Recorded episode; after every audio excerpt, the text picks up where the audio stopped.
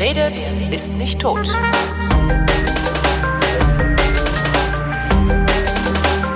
Willkommen zur Wissenschaft mit Florian Freistetter. Und mit Holger Klein. Ich habe meine Notizen gelöscht. Das, das heißt, ich kann jetzt nur über so Rudimente, die ich irgendwie noch gefunden habe, äh, quatschen und äh, habe sonst nichts zu erzählen.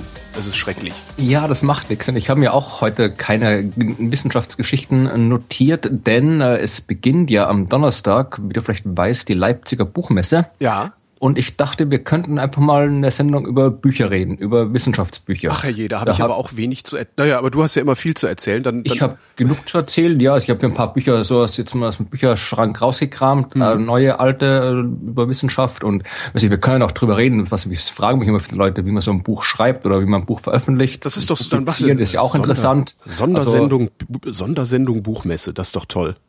Genau. Fängt die Woche schon mal gut an. Am, am, äh, Woche, am, am Ende der Woche, am Freitag, mein Blue Moon, also meine Radiosendung, die mache ich sogar aus dem Buchladen. Huiuiui. Äh, aus Potsdam oder von äh, Leipzig? Nee, äh, in Berlin, bei Dussmann. Aha, das okay. ist so ein Buchladen, die haben eh bis Mitternacht auf, da ist es dann nicht so aufwendig, sich da, sich da einzuquartieren. Also ich dachte, du wärst auch in Leipzig auf der Messe. Ich bin ja Donnerstag, bin ich dort. So, gleich mal Werbung machen. Donnerstag äh, habe ich eine Lesung auf der Leipziger Buchmesse. Oh cool. Donnerstag 16 Uhr im Sachbuchforum.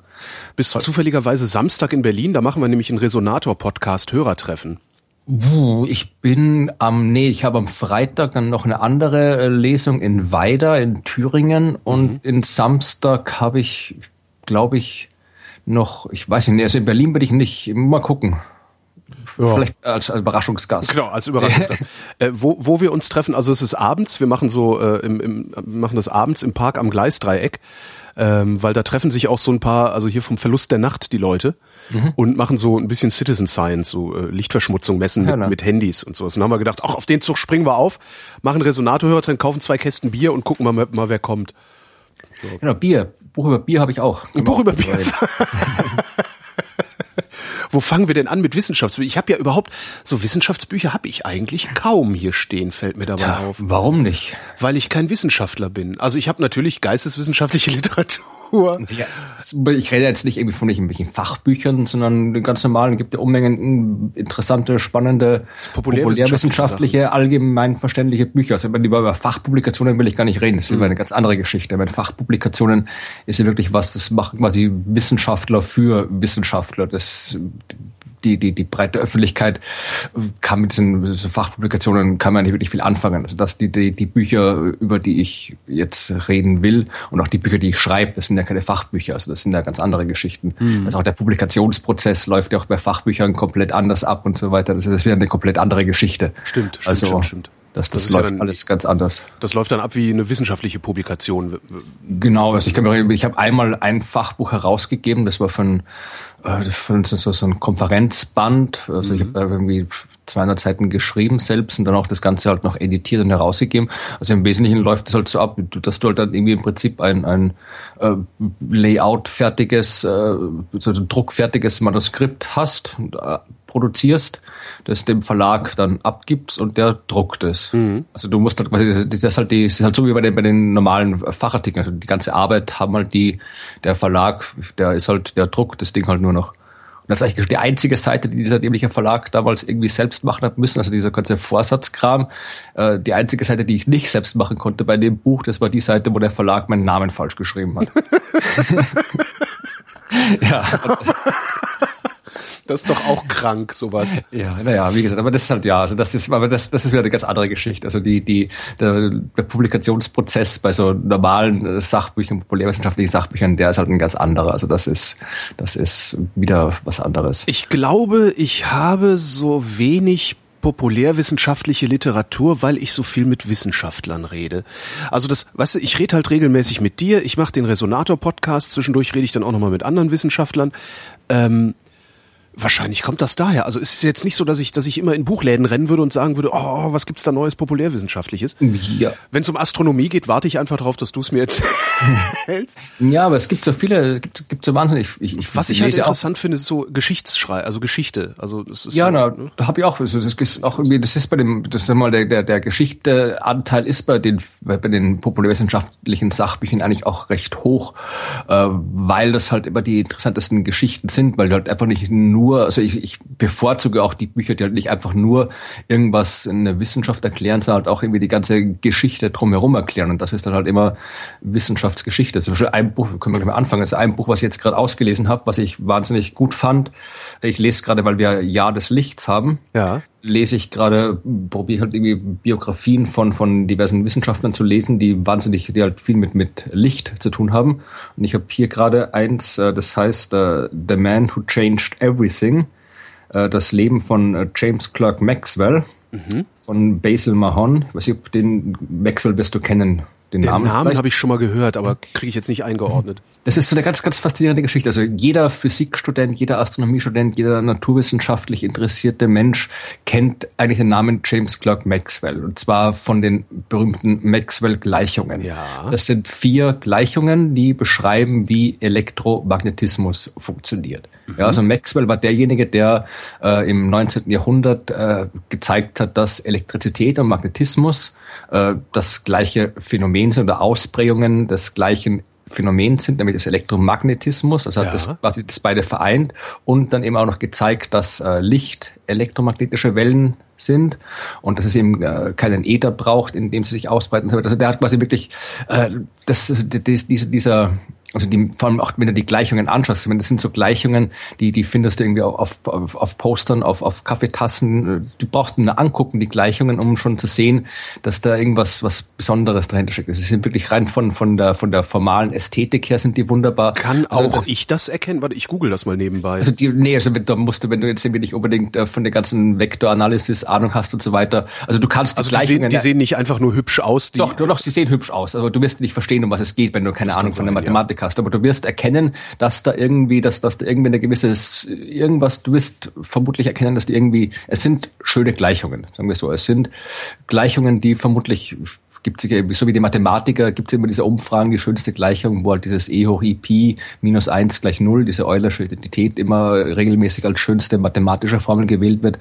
Äh, ich weiß nicht, ob es physikalische entsprechende Votings gibt, aber ich bin mir sicher, dass die Maxwell-Gleichungen da auch ganz, ganz hoch oben sind, was die reine Ästhetik von physikalischen Gleichungen angeht. Aber dazu muss man verstehen, was sie sagen, oder? Nein, um die Ästhetik nein, also, beurteilen zu können. Oder geht es tatsächlich nur darum, äh, die über die, die, Verteilung der Symbole über die Länge der Gleichung? Das auch, also über die Gleichungen, sie sind rein formal ästhetisch wunderbar, aber eben auch vom, von ihrem Inhalt her auch äh, mhm. ästhetisch wunderbar. Also das sind wirklich, es sind auch von ihrer Bedeutung her, also die Maxwell'schen Gleichungen sind eines der, der Fundamente der modernen Physik. Also die sind wirklich auch extrem fundamental. Und was mich halt so, so fasziniert hat, war, dass äh, Sag mal, wenn du jetzt so Namen hörst wie Albert Einstein oder, oder Galileo Galilei, Isaac Newton, dann hast du da eine Vorstellung von den Menschen, die dahinter stecken. Ja. ja also du hast, weil das halt irgendwie, ja, hab mal irgendwie bekommen, äh, was das für Leute sind. Und äh, Maxwell, der war das, das, das ist mindestens so bedeutend für, für, für, für, für, für die Physik, wie es die ganzen anderen sind, ja. Also hier auf dem Buch hinten drauf ist so ein Zitat von Albert Einstein. Äh, ich übersetze mal kurz auf Deutsch. Also eine wissenschaftliche Epoche hat geendet und eine andere begann mit James Clerk Maxwell, sagt mhm. Albert Einstein. Also, äh, wie gesagt, äh, Maxwell war ein wahnsinnig, wahnsinnig wichtiger Mensch und trotzdem, wenn, wenn ich an Maxwell denke, außer seine Gleichungen, weiß ich, wusste, es war ein schottischer Mathematiker, mhm. 19. Jahrhundert und hat wichtige Gleichungen gemacht. Und mehr Assoziationen habe ich zu dem Menschen nicht gehabt. Und anscheinend dürfte es mir nicht äh, als einzigen so gegangen sein, denn auch der Autor von der Biografie hat in seinem Vorwort geschrieben, dass biografisch über Maxwell eigentlich kaum irgendwas im Umlauf ist. Äh, und es halt irgendwie schwer war, da jetzt irgendwie so, so, so, so ein Bild von dem Menschen zu finden. Und das Buch, ich kann das, ist schon ein paar Jahre alt, aber ich kann es wirklich nur empfehlen, weil der, der Maxwell war wirklich ein, wirklich ein ziemlich cooler Mensch. Also das war jetzt nicht irgendwie so, denkst du, so, so ein Mathematiker, du kennst ihn auch nur von seinen mathematischen Gleichungen, mhm. aber der dürfte wirklich, der war so, so richtiger, richtiger netter, freundlicher Kerl, der halt irgendwie ständig war bis in den Studenten beliebt, hat Vorlesungen gehalten, hat Unmengen anderen Kram gemacht, hat sich irgendwie eingesetzt für Volksbildung, hat irgendwie dann nebenbei nach seiner Arbeit noch irgendwie so, so Arbeiter-Colleges gegründet, da Vorlesungen gehalten, hat irgendwie die Saturnringe noch erforscht und, und Unmengen anderen Kram gemacht. Also das das, war, der war wirklich äh, wahnsinnig vielschichtiger Mensch, was, was weit über diese ganzen mathematischen Gleichungen allein hinausging. Also das, mhm. weit entfernt von dem Klischee des, des, des, des puren Mathematikers, der halt irgendwie seine Mathematik macht und sonst nix. Mhm. Also das, das, das, das kann ich Ihnen wirklich nur empfehlen. Also das auch, wenn man jetzt kein großer Physiker ist oder Physikfan ist, also allein das, das, das Leben dieses Menschen ist durchaus interessant. Und im Kontrast dazu äh, habe ich auch eine Biografie, die habe ich äh, nicht fertig. Warte, äh, liest ja. du das auf Englisch, weil du es auf Englisch lesen willst oder weil es das nicht auf Deutsch gibt? Äh, ich lese es auf Englisch, weil es im Original auf Englisch geschrieben ist und weil es es, glaube ich, nicht auf Deutsch gibt. Also okay. wäre jetzt nicht Also das heißt, wenn du die Wahl hast, nimmst du immer die Originalversion in Englisch auch. Genau, ja. Okay. ja. Aber ich glaube, es, es gibt halt auch wahnsinnig, gerade bei der Wissenschaftsliteratur gibt es halt auch wahnsinnig viel, was nicht übersetzt worden ist mhm. äh, auf, auf Deutsch. Also und da wüsste ich weiß gar nicht, ob es eine Wechselbiografie auch auf Deutsch gibt, aber äh, zumindest also das, die, die, die andere, die ich gerade lese, die gibt's auf Deutsch, die ist nämlich die Biografie von Röntgen. Ich weiß nicht, ob du zu, zu Wilhelm, Wilhelm Röntgen. Ne? Genau. Ob du zu dem irgendwelche Assoziationen hast? Naja, der hat die X-Strahlen gefunden. Ja klar, gut, äh, der, der hat die X-Strahlen gefunden und äh, heute sagen wir, wenn wir uns den X-Strahlen aussetzen, wir werden, Achtung, geröntgt. Ja. Mit CH. Genau. Mehr weiß ja. ich aber auch nicht über Röntgen. Ja, also wenn Röntgen, das ist irgendwie auch, da denkt man sich, ja, Röntgen, der erste Nobelpreisträger, also wirklich also der, der erste Physik-Nobelpreisträger, als der Preis eingeführt werden ist, ist, und dann wirklich wahnsinnige auch, auch Röntgenstrahlung hat ja auch irgendwie extremen Einfluss gehabt. Da musst du auch denken, ja, was, was muss das für ein wichtiger Physiker gewesen sein? Mhm. Äh, war der gar nicht. Der war, der, der Röntgen, der war wirklich so, es ist so die Verkörperung des, des, des, des deutschen Mittelmaßes, kann Ach, man so welches, sagen. Welches Buch ist es, das du empfiehlst? Weil ich mache eine Liste, die wir dann äh, schön äh, veröffentlichen können. Das liegt jetzt gerade nicht hier, weil es äh, weil es hier auf meinem... War es teuer oder war es billig? Ja, das ist auch eine alte Biografie. So. Kann ich nochmal raus. Das heißt, es heißt, glaube ich, einfach nur Röntgen, aber sch schicke ich dann nachher noch die, die, die genaue Biografie. Äh, der war halt wirklich so, das, der war, ja, war jetzt kein so ein wahnsinnig guter Student, war doch irgendwie nie so die, die richtig tollen Posten bekommen danach, ist dann irgendwie, glaube ich, mit seinem Professor irgendwo mitgereist. Also hat auch in seiner ganzen Arbeit davor, bevor er die Röntgenstrahlen entdeckt hat, äh, es war 18, 1896 hat er die entdeckt, davor war er eigentlich, hat nicht nichts gemacht, was irgendwie großen wissenschaftliche Dramatik beinhaltet hätte. Er war im Wesentlichen einfach nur ein Experimentator. Er hat nur mhm. gemessen. Also er hat ja alle irgendwelche so Expansionen von Gasen und alles, das, das Zeugs irgendwie gemessen. Und vor allem er hat auch nur gemessen. Also er hat nur elendslange Datenreihen produziert. Wenn der war ein Listenschreiber, ist, war der. Was ja auch wichtig ist. Aber er hat sich halt quasi immer, er hat nie, nie jetzt irgendwie großartig darüber nachgedacht, also dass jetzt da irgendwie was da irgendwelche grundlegenden Erklärungen zu finden. Es ging ihm wirklich nur darum, möglichst exakt und, und wirklich absurd exakt zu messen und aufzuschreiben. Mhm. Und hat dann auch irgendwie, ja, es war dann irgendwie, es sind dann irgendwie noch, noch, wie er dann, äh, hatte ein paar Mal die Uni gewechselt, war irgendwie in Würzburg und in Straßburg und so weiter.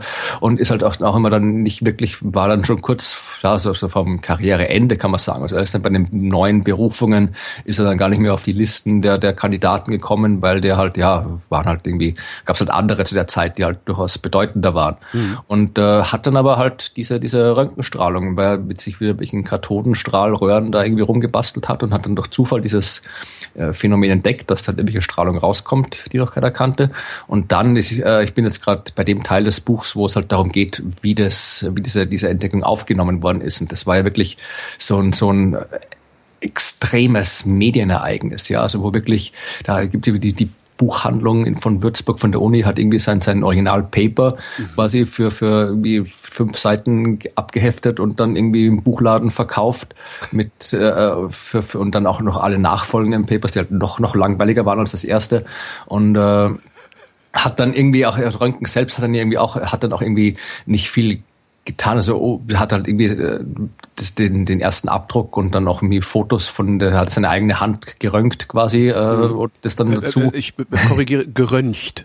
Geröntgt. Mutter, genau. Mutter hat immer geröntgt gesagt. Also das, das ist irgendwie hat sich das, weiß ich nicht. Ich kenne ganz viele Leute, die sagen Röntchen. Es gab auch mal so eine Schuhladenkette in Köln, die hießen Campgen. Mhm. Die wurden auch immer Kämpchen genannt. Aber zurück zum Buch, Entschuldigung. Ja, ja. und äh, der hat das ist an, an, die, an die berühmten Wissenschaftler der Welt halt ausgeschickt damals und die haben halt gleich alle angefangen und, und äh, das äh, selbst, selbst gebastelt und, und geröntgt und äh, haben dann, die Zeitungen haben dann irgendwie gleich wieder, so wie es halt die Zeitungen anscheinend damals auch schon getan haben, sich irgendwelche absurden Geschichten ausgedacht, von wegen, was man da irgendwie in Zukunft alles machen wird mit dieser, mit dieser Röntgenstrahlung und so. Und das, es ging halt wirklich, also es war halt wirklich so, ja, so, so, so, so ein großes äh, PR-Ding, ja. Also, mhm. Und, und den Röntgen war das halt vollkommen egal. Der war halt irgendwie, der hat auch so kein Problem gehabt, wie es die heutigen Wissenschaftler haben, so mit Work-Life-Balance oder sowas. Der hat halt irgendwie sein, sein, seine, seine irgendwie vier, fünf Monate Urlaub pro Jahr gemacht, wo er keine Vorlesungen waren, wo er nach Italien gefahren ist.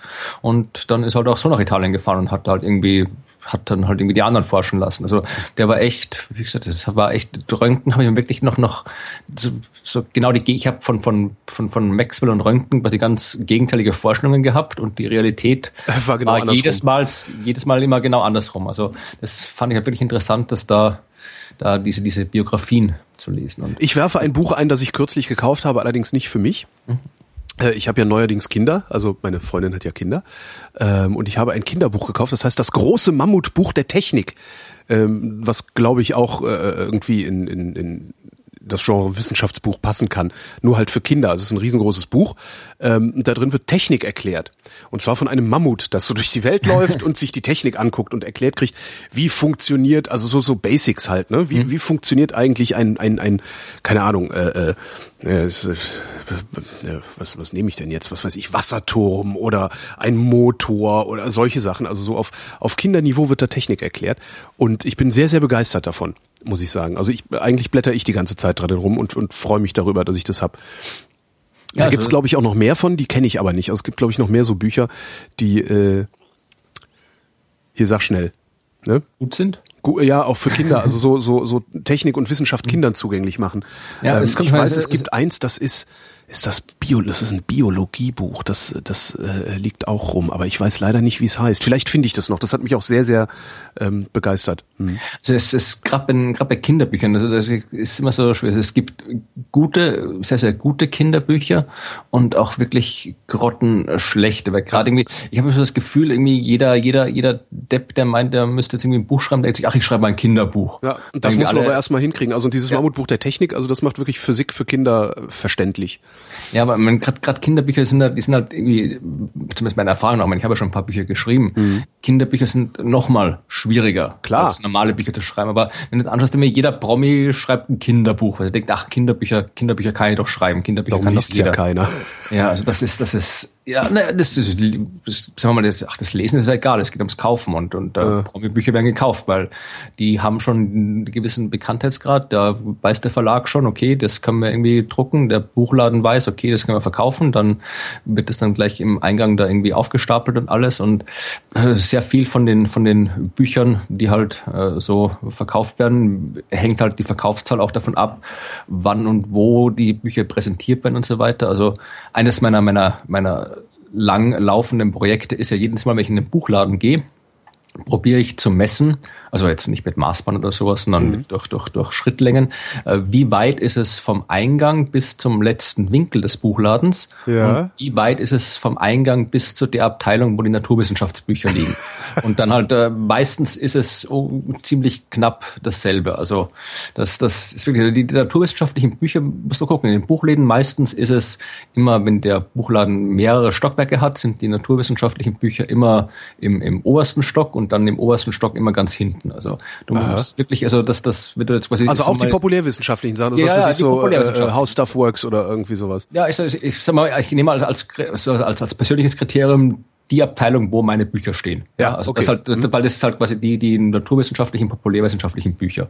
Ja, also da, wo das alles rumsteht. Und die sind halt wirklich, also das ist halt wirklich, das sind die Bücher, die du dann findest, wenn du sie explizit suchst. Ja? ja? Im Gegensatz zu den ganzen anderen Büchern, die dir halt, wo du halt vom Buchladen mit der Nase drauf gestoßen wirst. Und das ist halt, äh, ja, also das, das da, um damit der Buchladen äh, deine Bücher so präsentiert, dann das, das funktioniert halt nur, wenn du quasi wirklich, äh, wenn du schon schon eine gewisse Vorab-Prominenz hast. Ja, also der Buchladen stellt dich halt irgendwie mit, mit äh, Stapel Bücher in die Eingangshalle, wenn er weiß, die Leute wissen schon, wer du bist, ja. Mhm. Das finde ich oft ein bisschen schade. Ich, meine, ich, ich klingt jetzt alles so, als wäre ich da jetzt irgendwie persönlich genervt, dass meine Bücher im letzten Winkel stehen. Naja, ich wäre persönlich genervt. Ja, also. ja, aber das jetzt, was, das jetzt habe ich mir auch schon, das habe ich, natürlich bin ich auch persönlich genervt davon, aber das ist jetzt so, ich habe mir das auch schon schon gedacht, lange gedacht, bevor ich irgendwie äh, selbst Bücher geschrieben habe, dass es doch eigentlich interessanter und besser wäre, wenn wirklich halt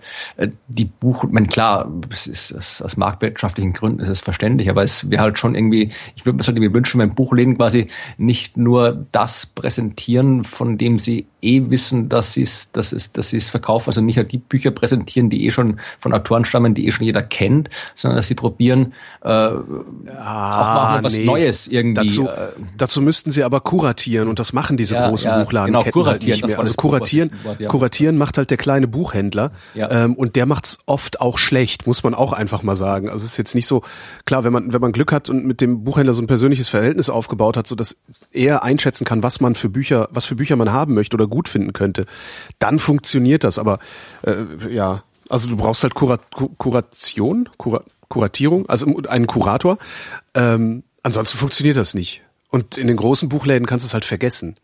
Also da bist du wahrscheinlich bei Amazon sogar noch besser aufgehoben, ich weil du dich da, da, von A nach B nach C hangeln kannst. Ich habe da kürzlich in, mein, in meinem Blog, ich weiß nicht, hast du das gelesen hast, ich habe einen Artikel geschrieben, wo ich halt, äh, quasi jetzt mal ein bisschen so, so leicht polemisch äh, Amazon äh, verteidigt habe gegenüber den, den angeblich immer so tollen kleinen Buchläden. Das habe ich gelesen, ja. ja. ja.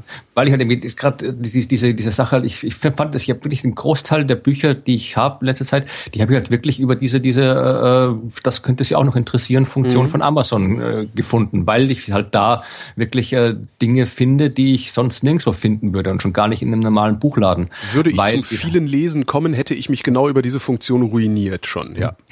Ja, es ist, es ist teilweise wirklich, ja, also ich habe, ich bin noch nicht beim Ruinieren mittlerweile, aber ich habe, ich habe, ich, ich habe wirklich ich, wahnsinnig viele Bücher, ja, viel zu viele Bücher. Und äh, das, also ist halt auch beruflich, aber es ist sowas, wo man sich wirklich auch ruinieren könnte, das stimmt. Mhm. Ich habe jetzt mittlerweile auch rausgefunden, wie dieses Biologiebuch heißt, was ich mhm. eben erwähnt habe. Es ist auch ein, ein, ein Buch für Kinder beziehungsweise Jugendliche, obwohl ja doch so mit, mit sieben, acht Jahren kommst du da schon langsam, kommst du da ran. Das Buch heißt Evolution oder das Rätsel von allem, was lebt. Ähm, das ist auch also auch toll bebildert, so illustriert, also auch so jetzt nicht so technisch illustriert, ne, dass du irgendwie siehst, so hier Mitochondrien, tralalala, sondern dann auch so mit so kleinen Kraftwerken und sowas mal mal gemalt. Also es ist echt gut gemacht, kann ich wirklich empfehlen. Also noch ein noch ein Kinder- und Jugendbuch, äh noch ein wissenschaftliches Kinder- und Jugendbuch. Es gibt eine Serie von Jugendbüchern, die fällt mir jetzt gerade nicht ein, die ziemlich gut ist. Ich glaube, die heißt, also die, die Astronomie-Version von dem Buch, die heißt, glaube ich, nur Wow. Das ist einfach nur Wow und da gibt es ja noch irgendwie noch eine Geologie-Variante. Kann ich da auch noch die Link schicken. Also die sind wirklich, die sind vor allem grafisch wahnsinnig toll aufgemacht. Also das, das ist recht schon, was kann ich, kommt immer noch aufs Alter von dem Kind dann. Äh, wenn das jetzt schon ein bisschen älter ist, also so zehn Jahre aufwärts ungefähr mhm. ist, dann kann ich auch die Bücher von äh, Lucy und Stephen Hawking empfehlen. Das sind halt eher, das sind jetzt keine so, so, so, so Blätterbücher mit Bildern, sondern halt wirklich schon äh, Romane, so Jugendromane, aber halt eben mit, mit wissenschaftlichen Anspruchen. Die Bücher, die du meinst, die heißen alle Wow. Es gibt, ist das die Serie? Wow Weltall, Wow da Natur und Technik, Wow Erde, ja, Wow Tiere. Genau. Ah, die ja. meine ich, ja, ja. ja cool. Hab, wow Erde habe ich und das Welt, also die sind echt, die sind wirklich grafisch extrem gut aufgemacht. Also die kann ich auch nur empfehlen. Aha. Und was ich auch noch cool finde, was ist was? Natürlich ja, immer, das ist der Klassiker. Ne? Und diese, diese, diese ah, ich sehe, ich sehe gerade hier beim äh, ne, Amazon wieder Blick ins Buch, kann man ja gut machen. Das ist halt richtig, also ich, ich gucke gerade ins Weltallbuch, das ist halt richtig äh, äh, äh, grafisch richtig ja. äh, enorm aufbereitet. Dieses Evolutionsbuch ist auch, also das ist grafisch alles korrekt, aber halt so freundlich gezeichnet, wie von einem Comiczeichner halt. Also das ist dann irgendwie die, die, die Geißeltierchen sehen dann irgendwie freundlich aus. ja, warum nicht? Das ist, ja, können auch freundliche Geißeltierchen sein.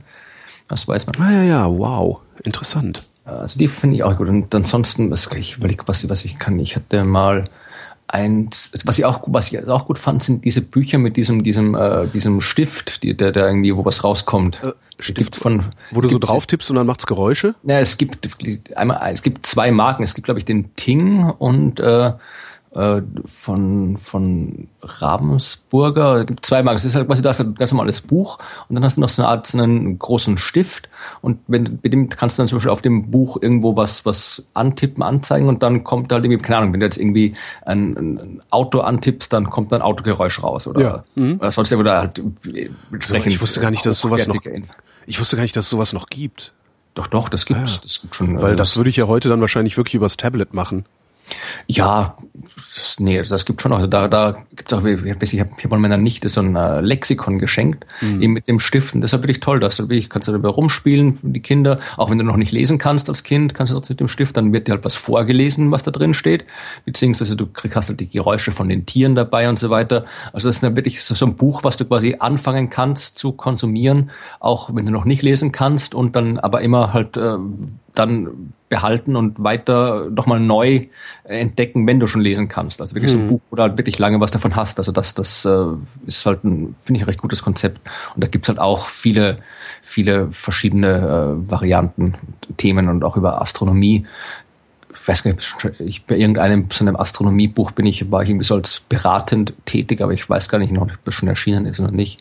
Aber also das, ja, Kinderbücher, da bin ich jetzt gerade nicht so drauf vorbereitet, aber Ja, alles da klar. Ja, kein Problem. Da Das gibt's, war da gibt's, halt- halt, gibt's ja leider viel Schrott auch, das ist das Problem. Das ist das Problem, ja, ja, ja. ja. Darum, also Kinderbuchempfehlungen sind eigentlich immer, eigentlich sollte man immer, wenn man ein gutes Kinderbuch gefunden hat, äh, möglichst breit streuen, dass dieses Buch ein gutes Buch ist. Äh, damit, Ja, damit sich das einfach durchsetzt. Ja. Müssen wir mal vorbereiten, dann kann ich auch, ich habe jede Menge, ich habe auch schon meinen Blog öfter mal empfohlen und alles, aber das müssen wir mal irgendwie, können wir vor Weihnachten machen oder sowas. Wenn Ja, dann, ja, dann gute darauf Idee, vorbereitet, dann ja. machen wir irgendwie, können wir mal Special, äh, Special, Special äh, Kinder, Kinderbücherwissenschaft machen. Sehr gute Idee. Ja. Ich, darf, ich, ich, ich, Ja. weiß nicht, ob ich noch eins, also ich habe ich hab so viel, wie gesagt, nicht, äh, das heißt äh, im Zweifelsfall, ach komm, ähm, was, was ich finde, was man immer lesen kann, äh, sind die Bücher von Gerd Gigerenzer. Ja, Ähm, Gerd ich öfter- das habe ich ja. schon öfter erwähnt. Ne? Gerd Gigerenzer ist, glaube ich, eigentlich Psychologe, ähm, hat sich aber sehr stark mit Statistik beschäftigt ähm, und schreibt so Bücher. Also was ich gelesen habe von ihm ist das einmal eins der Skepsis und äh, Risiko heißt das andere. Da geht's halt, also einmal eins der Skepsis, äh, hat den Untertitel über den richtigen Umgang, Umgang mit Zahlen und Risiken ähm, wo er einfach erklärt, dass das grundlegende Problem des menschlichen Gehirns ist, mit Statistik nicht umgehen zu können, also mit Verhältnisangaben nicht umgehen zu können. Mhm. Ja, das ist Äh, ein relatives Risiko und relatives sowas, Risiko und so Zeugs, genau. Das hat er dann in dem Buch Risiko, wie man richtige Entscheidungen trifft, auch nochmal ein bisschen ausge, ausgedehnt, ausgeweitet. Also in, in, in einmal eins der Skepsis erklärt er nur, was das Problem ist. In Risiko erklärt er, wie man das irgendwie in den Griff kriegen kann, auch in seinem Alltag. Und das Problem ist halt, dass wir ständig solche Meldungen lesen wie ähm, äh, Brustkrebsvorhersage äh, um 100 Prozent verbessert. Ja, Das hört sich total super an. Das kann aber auch genauso bedeuten, dass von einer Million Stich, äh, von einer Million Stichproben, äh, wo früher ein Treffer drin war, jetzt zwei Treffer drin sind und das hat überhaupt keine Bedeutung. Ja. Ja, das kann sogar noch statistisches Rauschen sein. Solche Sachen und die legt er da sehr, sehr schön dar und äh, schreibt es vor allen Dingen sehr, sehr, sehr, sehr einfach. Also da, da muss man jetzt nicht irgendwie ähm, ein Fable für Naturwissenschaften haben oder Naturwissenschaftler sein. Das kann halt jeder Depp lesen, was der schreibt. Den würde ich auch unbedingt wollte ich, den wollte ich immer mal interviewen auch. Ja. Was im Übrigen auch gut funktioniert, sind diese ganzen für Dummies Bücher. Da habe ich ehrlich gesagt, Das ich habe die damals nur gelesen, wie die noch, wie die sich noch mit mit rein mit Computerkram beschäftigt Ja. haben und habe halt so als Referenz, ich habe irgendwie Perl für Dummies, habe ich Ja, gehabt sowas- also für sowas Java für Dummies, ja. aber jetzt die ganzen, die, die Aber haben auch die anderen Sachen, also was ich halt habe, ist, ich habe äh, ähm, Mythologie äh, zum Beispiel, ähm, was habe ich noch, den, äh, ähm, ähm, hier sag schnell. Äh, Materialwissenschaft, Nee, äh, nicht Theologie, Sag weiß ich nicht. denn doof? Siehst du, ich hätte, hättest du vorher Bescheid gesagt, wäre ich nochmal kurz durch mein Regal gepflügt. Ähm, Philosophie zum Beispiel äh, ist auch sehr schön. Also das ist natürlich ist nur eine Einführung in die Einführung sozusagen. Also klar, wenn du, wenn du irgendwie, das ist jetzt nicht auf universitärem Niveau oder sowas, aber wenn du überhaupt erstmal begreifen willst, wie so Sachen funktionieren, also was ist Mythologie? Äh, das gibt's zu allen möglichen Themen halt. Und, und, und auch diesen, diesen äh, Podcast, den ich mal eine Zeit lang gehört habe und dann irgendwie jetzt schon länger nicht mehr, äh, der, der äh, Tro- Troja. Troja Alert. Ja, genau, richtig, ja. Mhm. Den fand ich auch ganz gut. Ja, das kommt auch mal schön. Aber ist kein Buch. Richtig, Ja. das ist kein Buch. Da, da können wir jetzt leider nicht äh, mit bei. Dann, äh, dann, dann mach, mach mal weiter. Ja, äh, ich habe mich, äh, das passt ganz gut zu einem von von deinen Interviews. Du hast vor kurzem mit einer Islamwissenschaftlerin gesprochen.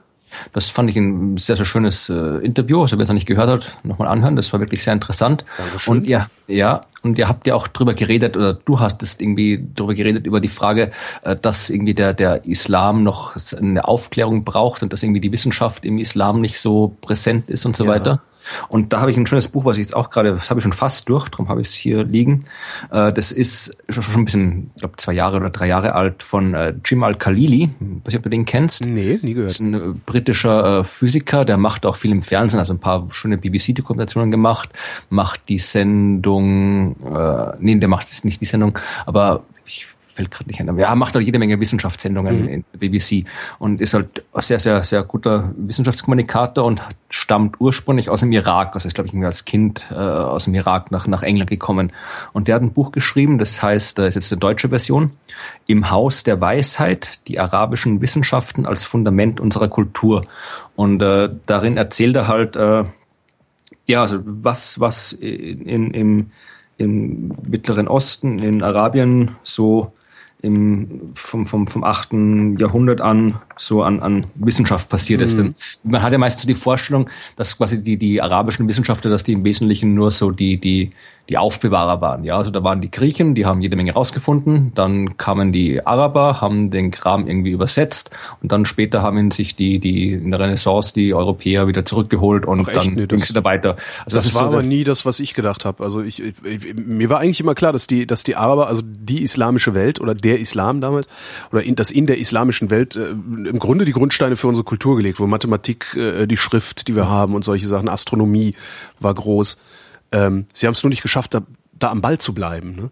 Ja, also das Ding ist, also erstmal, dass das halt, äh, es ist halt, zumindest schreibt äh, Alkalides in dem Buch, das halt doch, das oft so gesehen wird, dass äh, eben die die arabischen Wissenschaftler das halt wirklich äh, quasi nur übersetzt haben. Es war auch wichtig, dass sie das gemacht haben, weil halt so das Wissen von den Griechen auch erhalten geblieben ist. Mhm. Aber es, sie haben halt, da ging es halt, haben halt durchaus mehr gemacht. Ja, also äh, schon jetzt ein, ein, eines der Anlässe, warum wir das Jahr des Lichts 2015 feiern, ist äh, das tausendjährige Jubiläum von äh, Al-Hassan.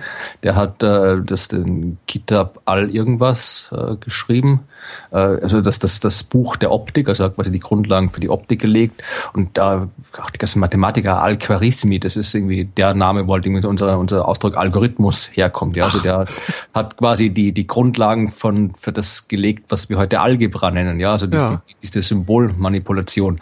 Und äh, äh gab es auch Ibn Sina, diesen berühmten Arzt und so weiter. Also da gab es jede Menge berühmte Wissenschaftler. Aber was, was ich äh, dachte, was dich vielleicht interessiert, was, was du äh, was da gut dazu gepasst hätte, war, dass diese ganze Geschichte mit diesen Wissenschaftlern so, so im 8., 9. Jahrhundert, das war, äh, ach, ich kann mir das, das, die ganzen arabischen Namen, die sind alle so fremd, da merkt man sich die alle immer nie. Äh, der Al-Mamun hieß der. Das war eben dieser Herrscher Kalif in, in Bagdad, mhm. äh, der sich, äh, der halt diese, diese wirklich dieses Haus der Weisheit quasi, also diese, diese großen wissenschaftliche äh, Revolution da damals ausgelöst hat.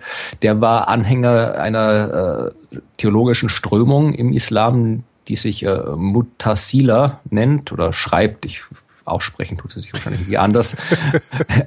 MU Apostroph Tassila. Mhm. Und das ist im Prinzip das, das ist im Prinzip das, was, was, äh, was, äh, was man so quasi die bei uns in der Renaissance nennen könnte. Also Mutasila ist eine rationale äh, theologische Strömung, wo es wirklich darum ging, äh, dass das eben Theologie mit, mit rationalen Argumenten geführt wird und dass die rationalen Argumente äh, zu bevorzugen sind. Ja, also das ist halt wirklich nicht, äh, dass der Koran eben zum Beispiel eben nicht jetzt irgendwie das, das, das, das äh, reine Wort Gottes ist, das absolut geglaubt werden muss, sondern dass es eben äh, rational interpretiert werden muss. Hm. Und dass eben, äh, dass das äh, die, die, die Suche nach der, der Erkenntnis, die Suche nach der, der Wahrheit in der Natur und so weiter, dass das genauso wichtig ist wie theologische Auslegung. Also im Prinzip genau das, was halt äh, so man halt als, als wissenschaftliche Weltsicht äh, man normalerweise äh, interpretiert, zumindest insofern weit es jetzt in einem religiösen Kontext möglich ist.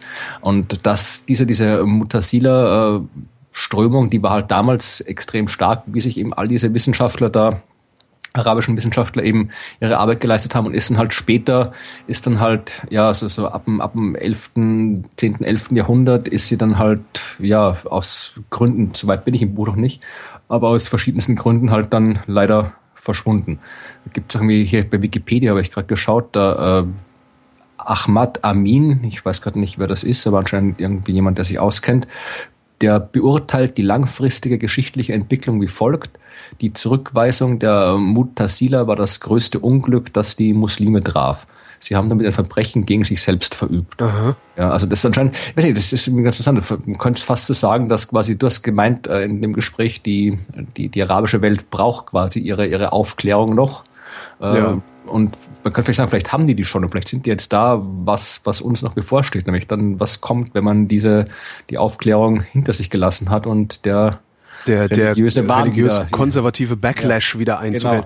Genau. Hört man eigentlich im Hintergrund die Bauarbeiten, die bei mir im Hausflur stattfinden? Ich höre jetzt fast gar nichts. Ich Alles klar. Ganz, ich, ein, ganz leise irgendwas gehört, aber es war jetzt nicht, dass es mich irgendwie. Okay, es ist nur, nur, dass jetzt auch die Hörerschaft, falls äh, ihr euch wundert, also ich äh, habe leider Gottes Stemmarbeiten im Hausflur und die hören auch nicht auf. Ähm, alle nächsten Sendungen äh, werden entsprechend geräuschbelastet sein. nicht durchsprechen. Genau, nee, das, das, das machen sie dann nochmal ein andermal. Ich habe noch was, wo, wo wir bei Kindern waren, fiel mir das ein. Das ist sowas, was, was ich gar nicht auf dem Schirm hatte, obwohl ich die Bude voll damit habe. Äh, es sind auch Kinderbücher. Ähm, und zwar äh, Walt Disneys lustige Taschenbücher. Ja, gibt gut. es in einer History Edition. Das ich ich habe wahnsinnig viel über Geschichte aus den lustigen Taschenbüchern gelernt. Genau, und das, und das gibt's jetzt halt in, in, in äh, äh ja, in absichtlich. Also so Geschichten aus der Renaissance, ähm, äh, Geschichten aus der Antike und dann laufen halt die, die, die, die Mickey, Mickey und Goofy und Donald und, und, und alle laufen halt in der Gegend rum und erleben Abenteuer und du kriegst halt so ein bisschen mit, wie damals das Leben war und wie so die Verhältnisse waren. Sehr, sehr nett ja. gemacht. Also ich kann man auch super verschenken, weil die kosten halt irgendwie nur sieben, acht Euro oder sowas. Ja, ich habe schon seit Jahrzehnten, ich glaube, mein letzte lustige Taschenbuch habe ich irgendwie vor 20 Jahren gekauft. Das war irgendwie so damals noch bei, bei Ausgabe 120 oder irgendwie sowas. Also wie ich die gelesen habe, da war das noch zu der Zeit, wo noch erst nur jede zweite Seite farbig war und so weiter. Ja, genau, das war Also ja, mit, mit, mit, mit Zwischengeschichten und Vorgeschichten und sowas. Also da bin ich die ganz, ganz alten Sachen. Aber da waren wirklich Dinge dabei. Also ich kann mich noch erinnern, da gab es irgendwie äh, ein Buch, das hat, war, war irgendwie nur über einen Trojanischen Krieg, wo halt die alle im Trojanischen Krieg waren. Ich irgendwie mhm. und, und äh, eines meiner Lieblingsbücher ist das, äh, wo sie im Prinzip in einem Taschenbuch den kompletten Ringzyklus von, von Wagner irgendwie nacherzählen. Auch geil. Also irgendwie alles, alles, was ich über Wagners Ring weiß, weiß ich aus dem entsprechenden lustigen Taschenbuch. Super. Ja, also das da, da, da liest, da kann man echt, kann man echt viel draus lernen, das stimmt. Ja, ich habe die komplette Ausgabe, also äh, lustiges Taschenbuch History heißen die Dinger. Ja, kostet neun Euro. Also kann man sich eigentlich immer mal kaufen. Ja, mal gucken, ja.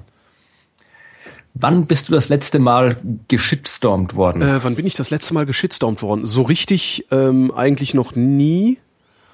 Also dass jetzt so, dass jetzt so unendlich viel Hass über mich hineingebrochen wäre, hatte ich eigentlich noch nie. Ich überlege gerade, wann bin ich denn das letzte Mal geschitstormt worden?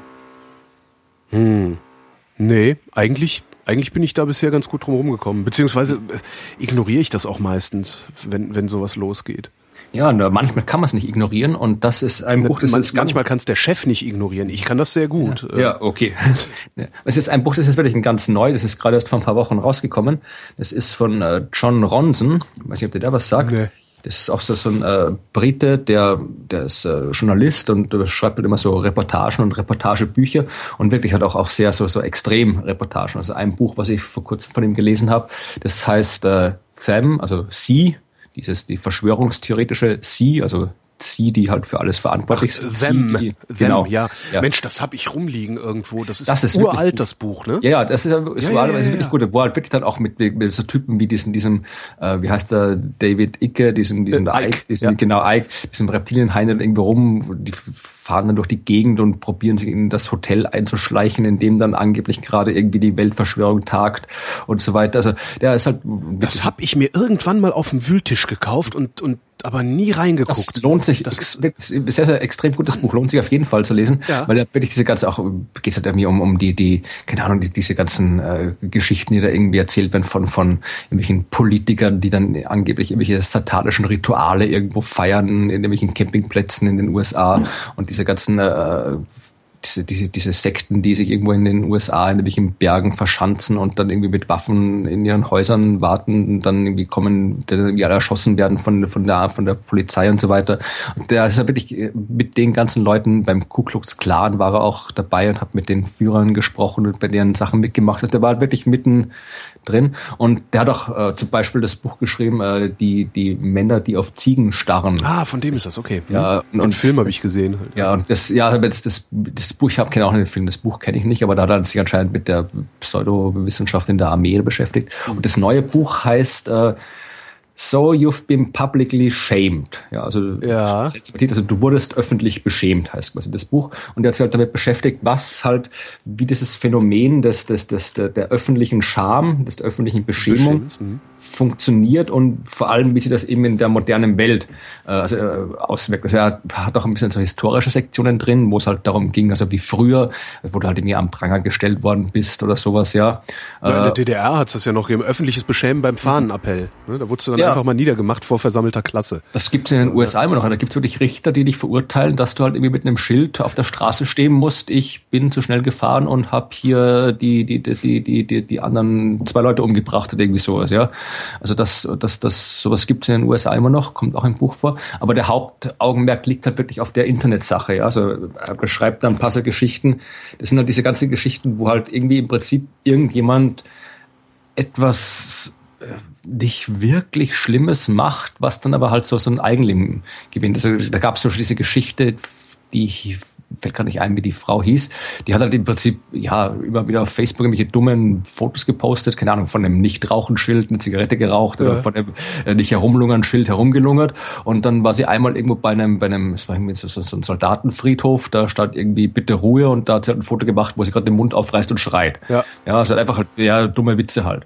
Und äh, das, aber so wie es im Internet ist, das dann, dann kommt da ein riesen Shitstorm, wird geteilt, dann kriegt die irgendwelche äh, absurden Drohungen, Todesdrohungen von äh, Militärveteranen, die sagt, ja, wie du tust und so unsere, was irgendwie so ein Armeefriedhof, ja, mit Gute dem Güte, ja, ja. Und äh, wo, wo es halt wirklich dann irgendwie mit, mit schlimmste Drohungen alles, die hat dann ihren Job verloren, hat dann wirklich irgendwie, hat dann auch ein, über ein Jahr lang ihr Leben nicht mehr in den Griff bekommen, weil die hat wirklich irgendwie, auch, das hast du doch irgendwie psychische Störungen, ja. jedes Mal, ich meine, jedes Mal, wenn sie sich irgendwo bei einem Job bewirbt und so weiter, was macht der Arbeitgeber? Er schreibt mal den Namen in Google rein und dann kommen erst mal fünf Seiten Google, wo halt irgendwelche Leute erzählen, was für eine schlimme, schreckliche äh, Frau diese Dings nicht ist, dass sie irgendwie, äh, weil das halt dann auch, auch, wie gesagt, das ist halt gerade bei Twitter und so weiter, da reicht es, wenn du einmal irgendwie auf, auf, auf Retweeten drückst und ja, so weiter, klar. schon bist du auch mit dabei und das äh, probiere halt auch zu erklären, aus, aus der Psychologie der Massen und so weiter, mhm. wie das funktioniert. Und das ist halt, wie schwierig das ist, quasi da da reinzurutschen oder wie äh, leicht äh, es ist, da, leicht ist, da reinzurutschen, ja, weil genau. weil die die äh, de, de, die Moral des sozialen Netzwerks so volatil ist, dass du nie weißt, ob du gerade was falsch machst oder nicht, oder? Genau. Genau. Weil ich meine, es ist halt nur ein Lust, es ist halt nur ein Witz. Du stehst da und schreist. Das ist halt, ich meine, das ist für jeden halbwegs denkenden Menschen ist es ja offensichtlich, dass das ein Scherz ist, dieses Foto. Ja, ja und, und sie nicht dazu aufruft, jetzt irgendwie Gräber zu schänden oder so. Also von mir gibt es zum Beispiel ein Foto, da stehe ich äh, vor dem Zaun einer Raffinerie, ähm, neben einem Schild, äh, auf, also ich, ich stehe mit einer Zigarette in der Hand vor dem Zaun einer Raffinerie neben einem Schild, auf dem steht Rauchen und Fotografieren verboten. Ähm, das Foto gibt es, das hat ein Freund von mir gemacht und auch in, in, in seinem, seinem Bestand. Und das, das ist halt genauso was. Also niemand würde auf die Idee kommen, dass ich deswegen jetzt äh, rauchend durch die Raffinerie laufen würde. Ja, aber das ist halt so, das, das, oft ist es auch so, dass du quasi gar nicht mehr dann, wenn du mal so, so drin bist, also du bist, ist es selten, dass du quasi wirklich als erster so ein, so ein Foto siehst und drüber ja, schreibst ja, oder was. Ja, ja. Du, du kommst halt irgendwie, nachdem schon irgendwie tausend Leute sich darüber aufgeregt haben und irgendwo. Das heißt, tausend Leute haben vorher gesagt, wie du es moralisch zu bewerten hast. Genau, ne? das, das ja. ist ja, das siehst, hast ja bei, bei, bei hast ja bei, bei Twitter oder Facebook hast ja alle, alle jede Woche irgendwie ein neues Gate oder einen neuen Aufschrei ja. zu irgendwas, ja. Und dann, dann, das, das ist halt wirklich, war ja auch Bombergate und, und äh, ja, äh, was da alles war. Also das ist dann, und das halt einerseits ist es, äh, beschreibt halt schon Rons am Anfang, äh, da ging es darum, dass irgendwie äh, irgendjemand hat äh, einen Twitter-Account mit seinem Namen gehabt und da irgendwie einen Bot laufen lassen, der halt irgendwie komische Sachen erzählt hat in seinem Namen. Ja. Und der hat dann probiert, hat eben, das war, waren nämlich Wissenschaftler, äh, die das halt irgendwie gemacht haben. Und der hat dann mit denen irgendwie ein Interview geführt und hat dann das Interview bei YouTube reingestellt und dann äh, hat dann eben auch so, so geschaut, dass er gesagt, ja, das sind die Typen hier, die meinen Account hier irgendwie geklaut haben und den nicht hergeben wollen. Und dann, es hat sich auch so, so ein kleiner Shitstorm entwickelt, der hat noch beschrieben, wie, wie cool er das fand, dass es quasi hier das ganze Netz hinter ihm steht und diese Wissenschaftler hier fertig macht, mhm. die ihm da das rausgeben und dann äh, bis es dann wirklich eben bis hin zu, zu schlimmen irgendwelchen fast schon schon schon äh, Drohungen, Gewaltandrohungen gegenüber diesen Wissenschaftlern gegangen ist, wo er dann gedacht hat, okay, vielleicht ist das irgendwie doch nicht so so äh, so gut, als diese, diese, diese, diese Meute da aufzuhetzen in mhm. der Art. Und äh, das ist halt, ist halt das Problem, dass du halt nicht wirklich weißt, was, was äh, es ist halt, das fehlt halt im Prinzip, es fehlt halt, er beschreibt es dann am Schluss auch, wo er dann noch mit Psychologen drüber spricht, dass halt quasi die, dass du dann im Wesentlichen, äh, wenn du da jetzt quasi äh, irgendwie so eine, so eine irgendwas teilst oder oder oder retweetest, dass du halt dann, du machst es ja nicht, meistens nicht, weil du jemanden wirklich sagst, du was Schlimmes willst, sondern weil du denkst, du tust das Richtige. Du denkst, du ja. tust jetzt hier, du machst die Welt jetzt ein bisschen besser, indem du jetzt hier dafür sorgst, dass dieses äh, äh deiner Meinung nach äh, unangebrachte Verhalten hier öffentlich geahndet wird. Ja, also du machst das quasi, äh, schreibt auch über das Stanford-Experiment, ja, also ja. wo halt dir, das wird dir auch was sagen, nämlich an, wo es darum ging, die, diese, dieses äh, Gefängnis, äh, Gefängnisexperiment, wo halt dann die, die simulierten Gefängniswärter äh, auch ein Experiment zu, zu Ge Ge Ge Gewalt in Gruppen. Ne? Also Studenten genau. wurden eingesperrt, ähm, die Hälfte äh, hat Gefangene im Gefängnis gespielt, die andere Hälfte hat äh, Aufseher gespielt.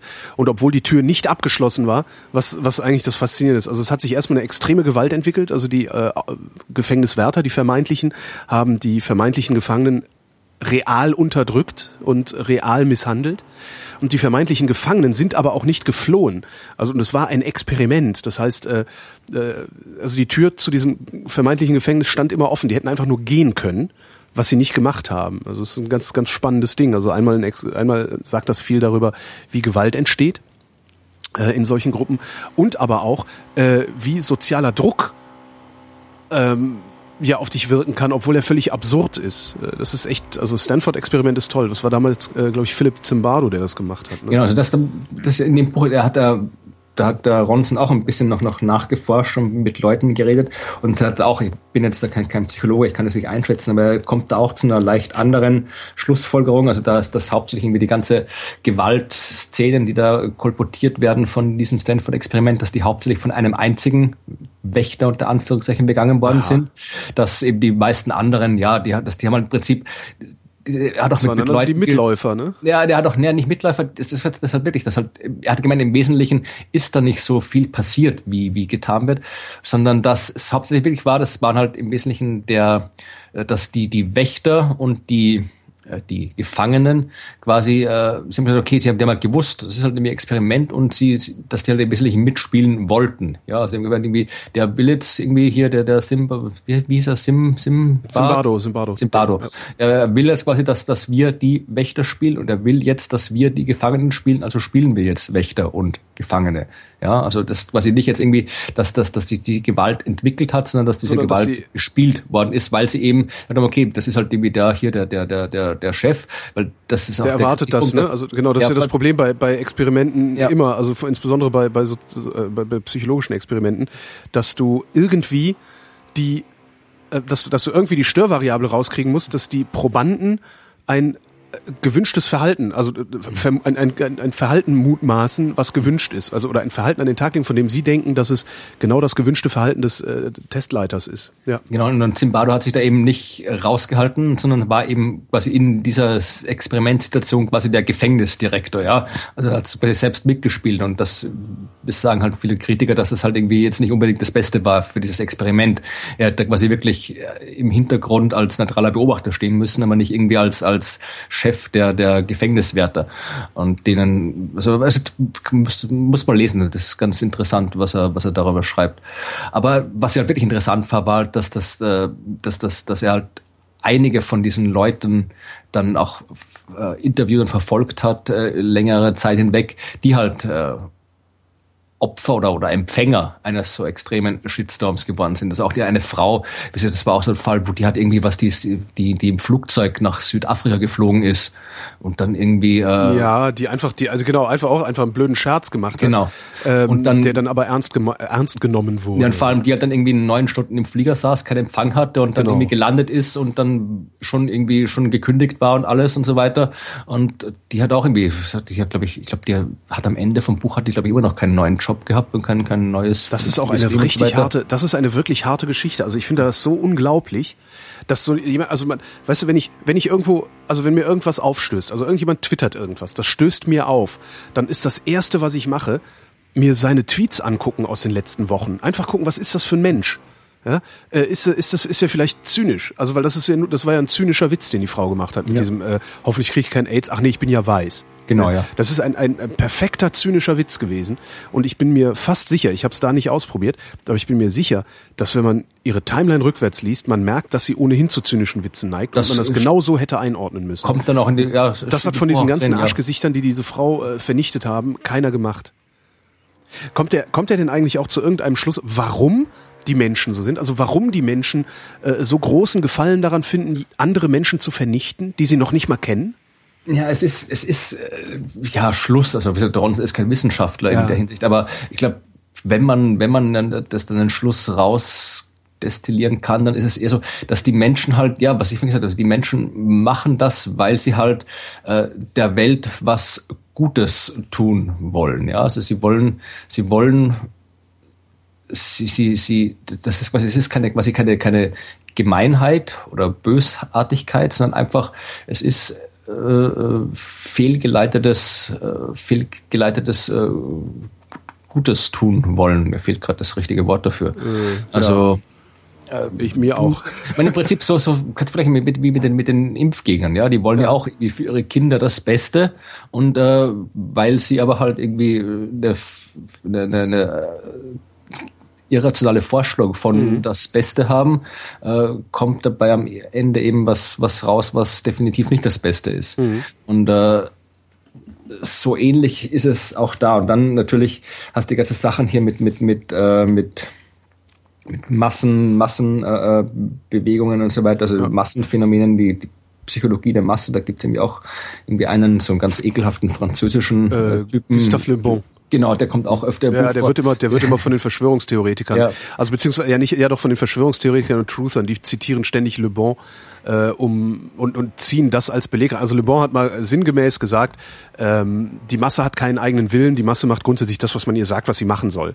Äh, das ist mittlerweile eine Binsenweisheit, aber äh, es macht sich halt in so einer in so einer Signatur von irgendeinem so Truther, also einer E-Mail-Signatur oder Forumssignatur sehr sehr gut, dann Le Bon zu, äh, zu zitieren, ähm, weil das ja der Beweis dafür ist, dass wir alle manipuliert werden so ein bisschen, ja. ja. Der war auch, der war auch, ein, wenn man das der war auch mit ein, ist ein sehr unangenehmer Mensch, dieser Le Bon, der, mhm. der irgendwie für, für, für irgendwie rassistischen und, und, und er wollte, glaube ich, irgendwie zeigen, dass das mit seiner der ursprüngliche Grund, warum er dieses Buch geschrieben hat damals, war halt, dass er irgendwie zeigen wollte, dass halt irgendwie Frauen und, und Ausländer und, und äh, böse, böse äh, äh, Untermenschen, äh, dass die halt alle irgendwie viel dümmer sind als die gebildete äh, aristokratische Pariser Klasse oder irgendwie sowas. Also dass der war halt wirklich ein sehr, sehr unangenehmer Mensch. Hm. Aber was, was noch, vielleicht irgendwie noch, bevor wir dann zu einem anderen Buch kommen, ganz am Schluss äh, schreibt halt, dass das Problem ist, äh, oder ein, ein Mechanismus für diese, für diese äh, Aufschaukelung. Das ja. ist, äh, beschreibt dann, du kennst ja sicherlich diese, wenn du im Auto fährst, äh, siehst du irgendwie diese, diese, diese äh, variablen Geschwindigkeitsschilder. Ja? Also da mhm. steht irgendwie, sie fahren jetzt äh, so ja. und so viel, dann da siehst du dann die Geschwindigkeit direkt. Ja, und das ist auch die, er schreibt dann auch die, die Geschichte von dem Erfinder, der halt irgendwie gesagt hat, äh, dass es eigentlich absurd ist, dass so ein Ding funktioniert. Also man nicht wissen, dass das funktioniert mit diesen äh, Variablen, äh, diesen, diesen Anzeigen. Sie wissen, dass das funktioniert, dass die Menschen langsamer fahren. Aber eigentlich ist es absurd, weil das Schild bringt ja keine neue Information. Du weißt ja, wie schnell du fährst. Ja, du weißt, ja. dass du, du hast ja dein Tacho im Auto, du weißt, wie schnell du fährst. Aber äh, es ist, der, es ist ein Beobachtereffekt, ne? Es ist einfach, wir sehen dich dabei, wie du zu schnell fährst. Darum geht's. Das auch und dann vor allem, du hast auch ein direktes Feedback. Also du siehst wirklich, du fährst, keine Ahnung, da ist irgendwie 50 erlaubt und du siehst, okay, du fährst jetzt irgendwie 52 mhm. oder 55 und du siehst das sofort und dann ist das quasi, das wirkt, dann kommt quasi so von, von außen der Impuls direkt zurück. Ja. Du gehst vom Gas, dann siehst du, ah, siehst sofort, okay, jetzt bin ich auf 49, also du hast quasi wirklich sofort Feedback und äh, das, das äh, beeinflusst dann dein Verhalten direkt. Und genau so ist es dann auch, äh, kann das jetzt nicht ganz genau ausführen, aber das, da kommt dann eben zu dem Schluss, dass es eben auch bei diesen, diesen Shitstorms so funktioniert, dass du halt auch da, du schreibst einen Tweet, du kommst sofort zurück, du wirst sofort bestätigt von, von anderen und so weiter. Das heißt, dass du hast da auch diese gleichen, diese gleiche äh, Rückkopplung von außen, die das Ganze dann halt irgendwie extrem aufschaukeln kann. Mhm. Ja, und jetzt müssen wir noch irgendwas sagen, um den Shitstorm auszulösen. Äh, weiß ich, das, weiß ich also am, am lautesten krakehlen immer die äh, Scheinfeministen und Scheinfeministinnen, die da auf Twitter so unterwegs sind. Ähm, irgendwas gegen Frauen müssten wir jetzt noch sagen. Aber doch, Frauen sind dumm. Das hatten wir beim letzten Podcast schon. Ja, nee, hat auch nicht funktioniert. Ja, dann lassen wir das. Ähm, ich hätte äh, noch einen Vorschlag und zwar, ähm, das ist jetzt ein bisschen blöd, was ein Kumpel von mir ist, der das geschrieben hat, aber nichtsdestotrotz, äh, ich habe den auch schon mal interviewt. Es gibt einen Podcast mit Matthias von Hellfeld, ähm, der ist äh, Historiker mhm. und ein Kollege, arbeitet beim Deutschlandfunk. Ähm, und der äh, kennt sich sehr, sehr gut aus in der Geschichte Europas. Also so von der Entstehung Karl der Große äh, und so weiter, über die ganzen Kriege, die da geführt wurden und sonst was. Und der hat ein Buch geschrieben, das heißt Die Akte Europa. Das habe ich, glaube ich, gehört, im Podcast gehört und das Buch habe ich, glaube ich, immer mal gesehen. Mhm, der hat, ja. Äh, das, das, das ist äh, dann irgendwann mal verlegt worden, ich weiß gar nicht, für mich, ich glaube DTV oder sowas. Und äh, wie so oft äh, machen Verlage ja dann ganz gerne keine weitere Auflage, wenn es vergriffen ist. Irgendwie, ja, lohnt sich nicht, drucken wir nicht, scheißegal. Und anstatt es dann als E-Book rauszugeben, liegt's halt bei denen irgendwo im Keller und verstaubt. Und ähm, Matthias hat's geschafft, die Rechte fürs E-Book zu kriegen an seiner Akte Europa und verkauft dieses E-Book jetzt für einen Fünfer. Und das ist, äh, wie ich finde, ein total spannendes, sehr, sehr geil, also angenehm geschriebenes, spannendes, äh, kurzer Abriss, so ein Ritt durch die europäische Geschichte. Und danach hast du, also so ging es mir jedenfalls dabei. Äh, ich habe immer so ein bisschen das Problem, was haben wahrscheinlich alle, Europa ist ja so ein sehr abstraktes Ding irgendwie, ne? insbesondere mit der EU und ihrer Gesetzgebung, ihren ganzen Gremien und sowas. Aber so Europa als, als, wie soll ich sagen, als eine Idee ins, im, im Herzen zu begreifen, sag ich mal. Das hat nach dieser Akte Europa super funktioniert bei mir. Also du liest es durch oder ich habe es durchgelesen, hatte zum ersten Mal ein Gefühl davon oder ein Gefühl dafür, was Europa ist, wie es ist und warum es auch gut ist, wie es ist.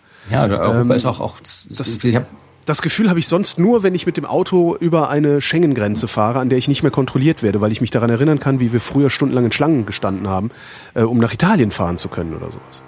Also wenn du wirklich, wenn du wirklich, wirklich äh, erfahren willst, wie kompliziert Europa ist, vor allem im Mitteleuropa, der Teil, also wo wir hier leben, dann kann ich das, glaube ich, das Ende, Ende Jahr, des letzten Jahres erschienen von äh, Simon Winder, äh, Kaisers Rumpelkammer, ist der deutsche Titel, der ein bisschen dämlich ist, aber im Wesentlichen geht's um die Geschichte des Habsburger Reichs. Ja. Und äh, die Habsburger Reich war ja im Wesentlichen, das ist auch wieder das Habsburger Reich, das Heilige Römische Reich deutscher Nationen. Genau. Das ist alles, alles, es ist nicht das Gleiche, aber oft war es das Gleiche. Also das ist, äh, wenn du das liest, das ist wirklich das, äh, äh, da merkst du erst, wie wahnsinnig kompliziert das alles ist, wann, wo, wer irgendwo äh, irgendwelche, irgendwelche wirklich kleinste, vollkommen scheinbar unwichtige Dinge dazu geführt haben, dass jetzt irgendwie hier der, der, der, der Herrscher von Wien jetzt für diese komische Ecke da ganz ja. tief hinten in, in, am Ende zur Grenze von der Türkei zuständig ist und sowas.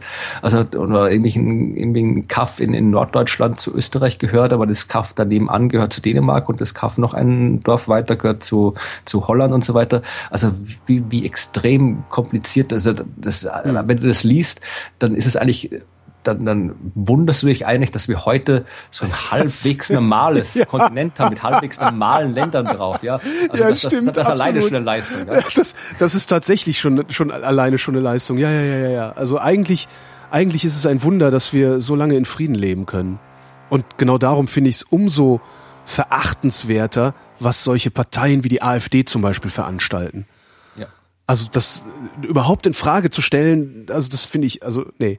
Hier Ja, fliegt, ne? also ich möchte bitte, dass niemand mehr aus dieser EU rausfliegt. Ganz im Gegenteil, die soll noch größer werden.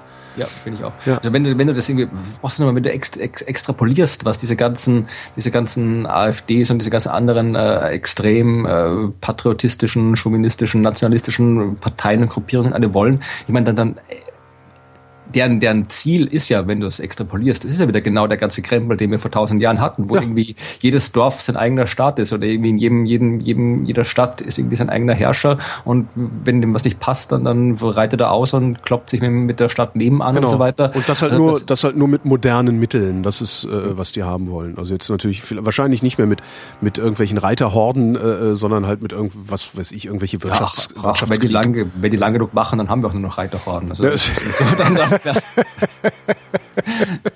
dann ja.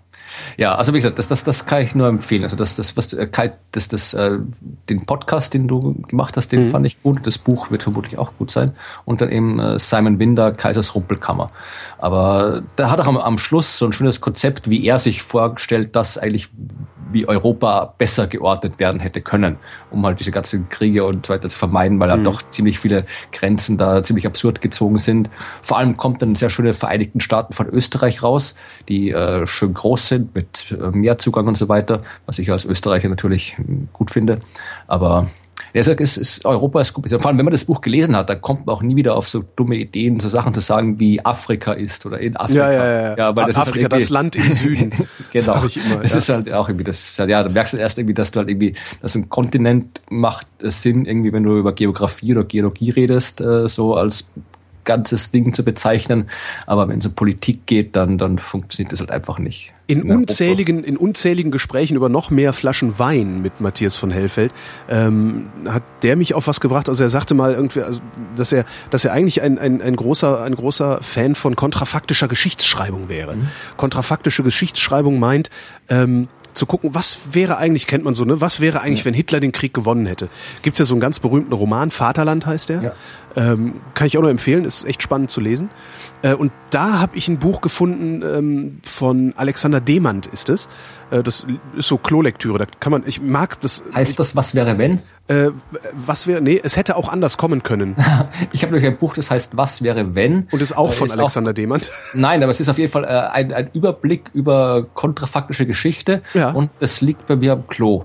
Ja, und das ist, mein, und der Demand ist halt genauso, dass, dass man kann das so schön wie so Videoclips lesen. Also irgendwo greifst du rein und liest ein bisschen.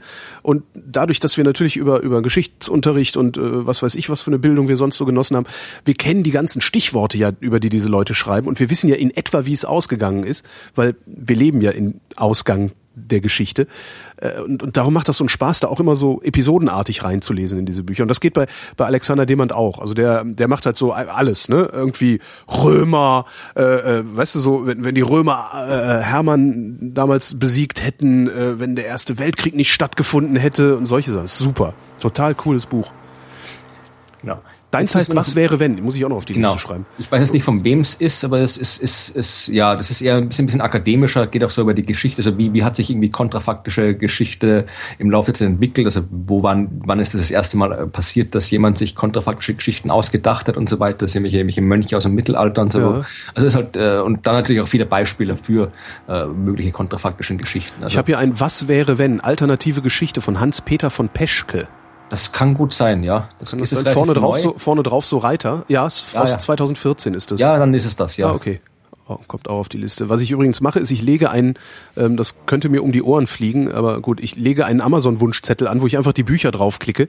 Dann haben wir eine schöne Übersicht darüber. Ich weiß nur nicht, ob das so cool ist, weil nachher habe ich hier hunderte von Büchern. Naja, egal. Ähm, Jetzt müssen wir noch über bei, was wäre wenn, ist das so, Stichwort. ja. Du wirst es auch haben. Jeder hat es. Ich habe es äh, vor allen Dingen deshalb äh, besonders lieb, weil es an meinem Geburtstag erschienen ist letztes Jahr. What If von Ja, ja. Randall Monroe. Ähm, also das heißt auch auf Deutsch, was wäre wenn? Also wirklich wissenschaftliche Antworten auf Das absurde, ist, ja. hypothetische Fragen. Perfekte Klolektüre, äh, Das perfekte Geschenk. Da bin ich davon ausgegangen, dass XKCD eh alle Podcast-Hörer das- hier kennen. Habe ich das das nicht eh extra jeder, erwähnt. ja, Also genau. das, das habe ich nicht. Aber das ist ja auf jeden Fall, ich habe es Ja. auch gelesen, ist eine super Empfehlung, ja, Ja. auf jeden Fall. Ich, was ich mich frage, also ich habe, was, äh, das muss ich zu meiner Schande gestehen, ich habe überhaupt keine Ahnung, wer ist eigentlich dieser Randall Monroe? Der war früher, bei, ich glaube, bei der NASA irgendwas. Also auch so ein Physiker oder Ja, sowas. ist ein Ingenieur, Okay. Techniker, ja, Physiker natürlich auch, und hat bei der NASA, glaube ich, gearbeitet und dann halt irgendwann so mit, mit Comiczeichnen angefangen.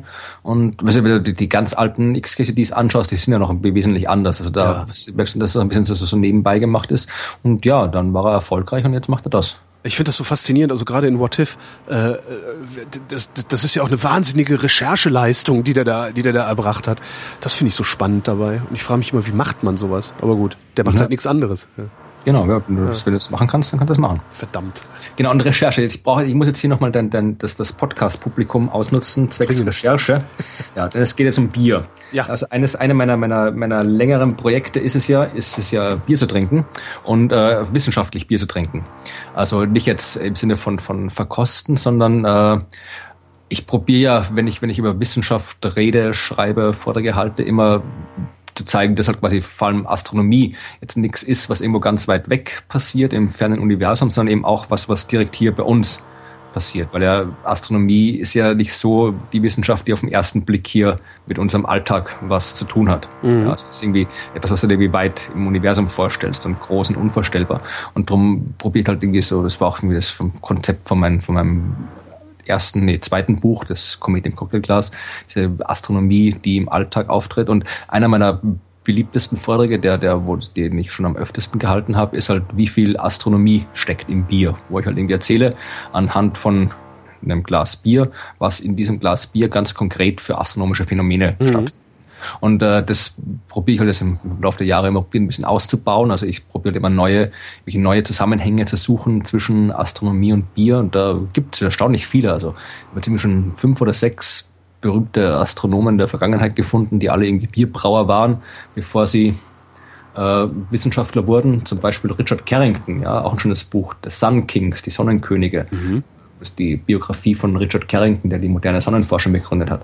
Aber äh, ich probiere halt, wie gesagt, nicht nur äh, jetzt diese Geschichten übers, übers äh, Wissenschaft, Astronomie und Bier zu finden, sondern auch Biere zu finden, die mit Astronomie zu tun haben. Also, also praktisch um, diese, so wie dieses Blue Moon Bier äh, genau, aus äh, um halt Kanada oder wo Einmal um sie zu trinken, weil ich gern Bier trinke und gerne ja neue und gute Biere trinke. Und eben auch äh, um halt dann ja brauchst halt auch ein bisschen wenn ich wenn ich jetzt Vorträge halte immer auch ein bisschen bisschen Anschauungsmaterial also wenn ich dann zeigen kann ja guck hier also ich hier jetzt hier ist der Urknall nicht im Universum sondern hier den Urknall in der Flasche oder sowas dass ich etwas zeigen kann. Und ich habe jetzt schon eine lange Liste die habe ich jetzt irgendwie mal in meinem Blog veröffentlicht von Biersorten mit astronomischen Namen die ich gefunden habe. Gibt mhm. schöne dabei ja also dunkle Materie ist so ein, so ein äh, Kraftbier aus Österreich. Die haben jetzt auch ein neues Chicxulub den, den Asteroiden Einschlag, der die alle ausge, die Dinos ausgelöscht hat.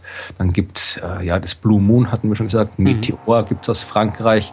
Auch schön. Ja, Asteroidenbier. Was war denn das, was du mir mal geschickt hattest, was so schlimm geschmeckt hat? Das, wie hieß das? Das war das Urknall, genau, Urknall, genau, ja. Urknall, genau. Ja, also, das, das, da weiß ich nicht, das ist halt eine ganz winzig kleine Brauerei und da kannst du schon, das war kurz, ich habe ja, ich habe da irgendwie zehn Flaschen noch rumstehen gehabt und habe kurz, bevor die abgelaufen sind, habe ich sie noch an alle möglichen Leute verschickt. Also es kann durchaus sein, dass das hat ganz schrecklich, schon, schrecklich dass ein paar schon weg waren. Also ich so die, ich hatte, wie ich, das, wie ich sie frisch in Hamburg getrunken habe, da war es ganz okay eigentlich. Also ja, aber es gibt halt noch mehr so Bier. Es gibt weiß ich, Stardust und, und Space Station Middlefinger heißt eine hier. Mhm. So ein dänisches Bier. Oder was wie, Cassiopeia, Sternbilder hier. Oder in Polen gibt es irgendwie ein Hevelius oder Copernicus Bier und Pliny, der, der ältere aus ja, Plinius oder Steini Quadrat, das ist über das Süddeutschland. Und da gibt es halt Unmengen Biere. Das Problem ist halt, die meisten kriegst du halt nirgendwo. Ja? Ja. Beziehungsweise nur, wenn du dort bist. Also ich habe halt irgendwie ein paar, kannst du halt irgendwie bei den diversen Online-Händlern bestellen, aber die meisten halt nicht. Und äh, ich kann die Liste vielleicht auch veröffentlichen. Vielleicht ist zufällig jemand, der da in, in, in Großbritannien oder USA oder sonst irgendwo wohnt, in der Nähe dieser Brauereien, wo man die beziehen kann. Jo. Kann mir irgendwie dabei helfen. Aber schickt so. dann die Sachen bitte zu Florian, nicht zu mir, weil wir wohnen recht weit voneinander entfernt. Ja, und vor allem und, äh, Holger säuft sie mir weg dann, wenn mir Holger schickt, ja. Also. Das ist das nächste Problem, genau.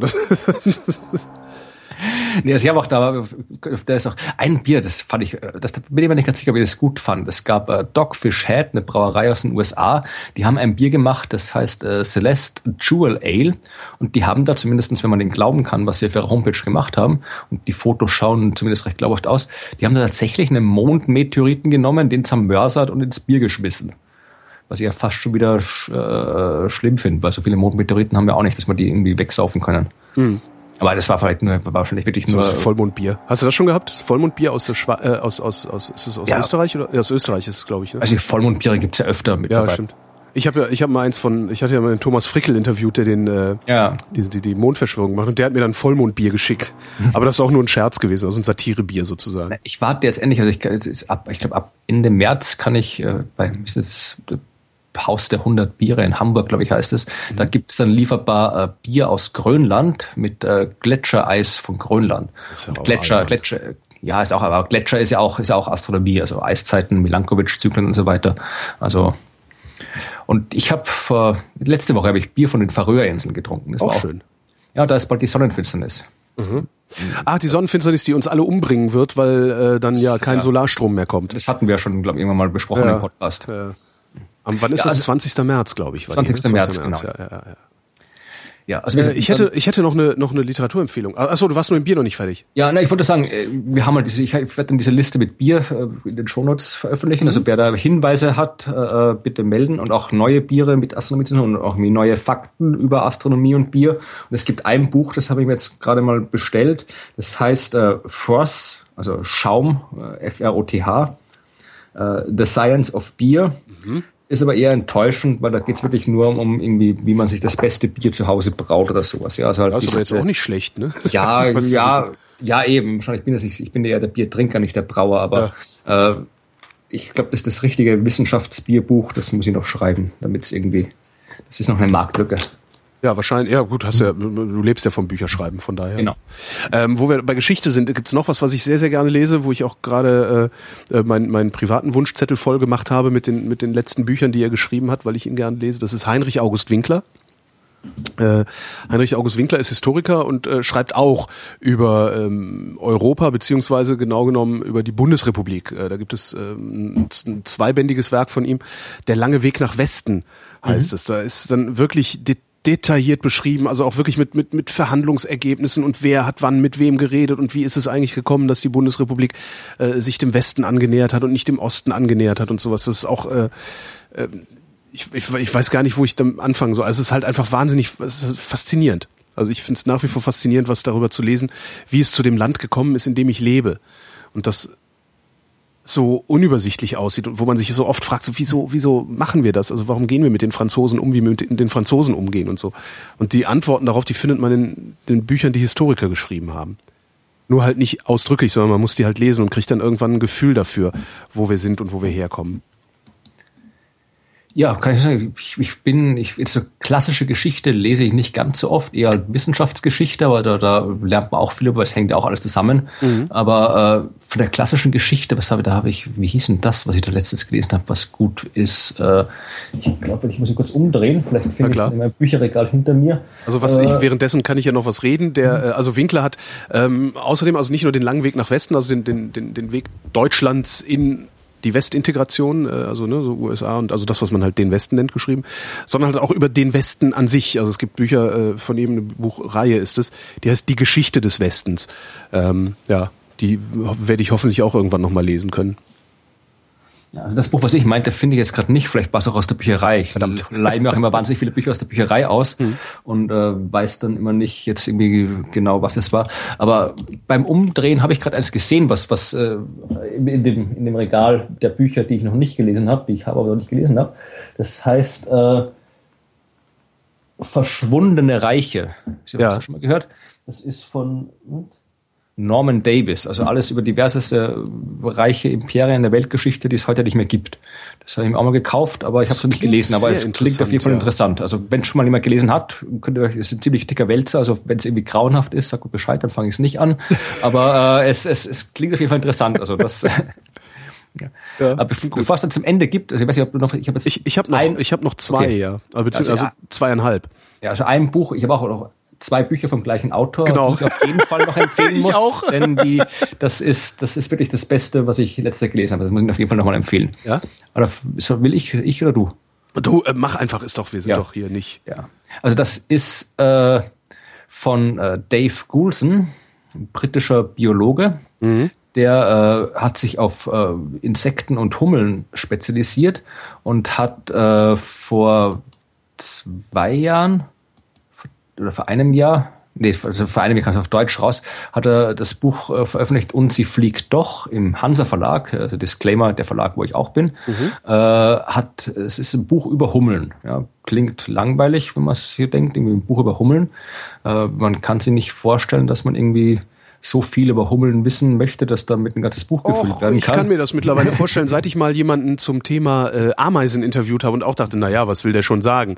Und ich glaube, die Sendung ist anderthalb Stunden lang geworden. Also seitdem also bin ich vorsichtig mit solchen.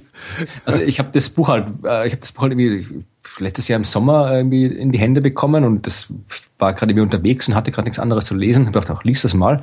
Und ich habe echt gedacht, das war so großartig, wie, wie was der erzählt. Also, da merkt man auch wieder diese, diese extreme Komplexität, wie halt irgendwie alles zusammenhängt, wie du halt irgendwie äh, von, von, von, von, von, von den Blüten, Blumen, Hummeln bis das quasi, äh, äh, ja, wie heißt das, Bio, Biodiversi Dingens Biodiversität. Bi ja. ja, also das sind dann wirklich das halt äh, quasi, wenn du es geht halt immer, wenn jetzt irgendwie äh, Greenpeace und WWF, dann geht es immer um, um Pandas, die aussterben und Nashörner, was natürlich auch tragisch ist, ja, also mhm. die müssen auch nicht unbedingt aussterben, wenn es nicht sein muss.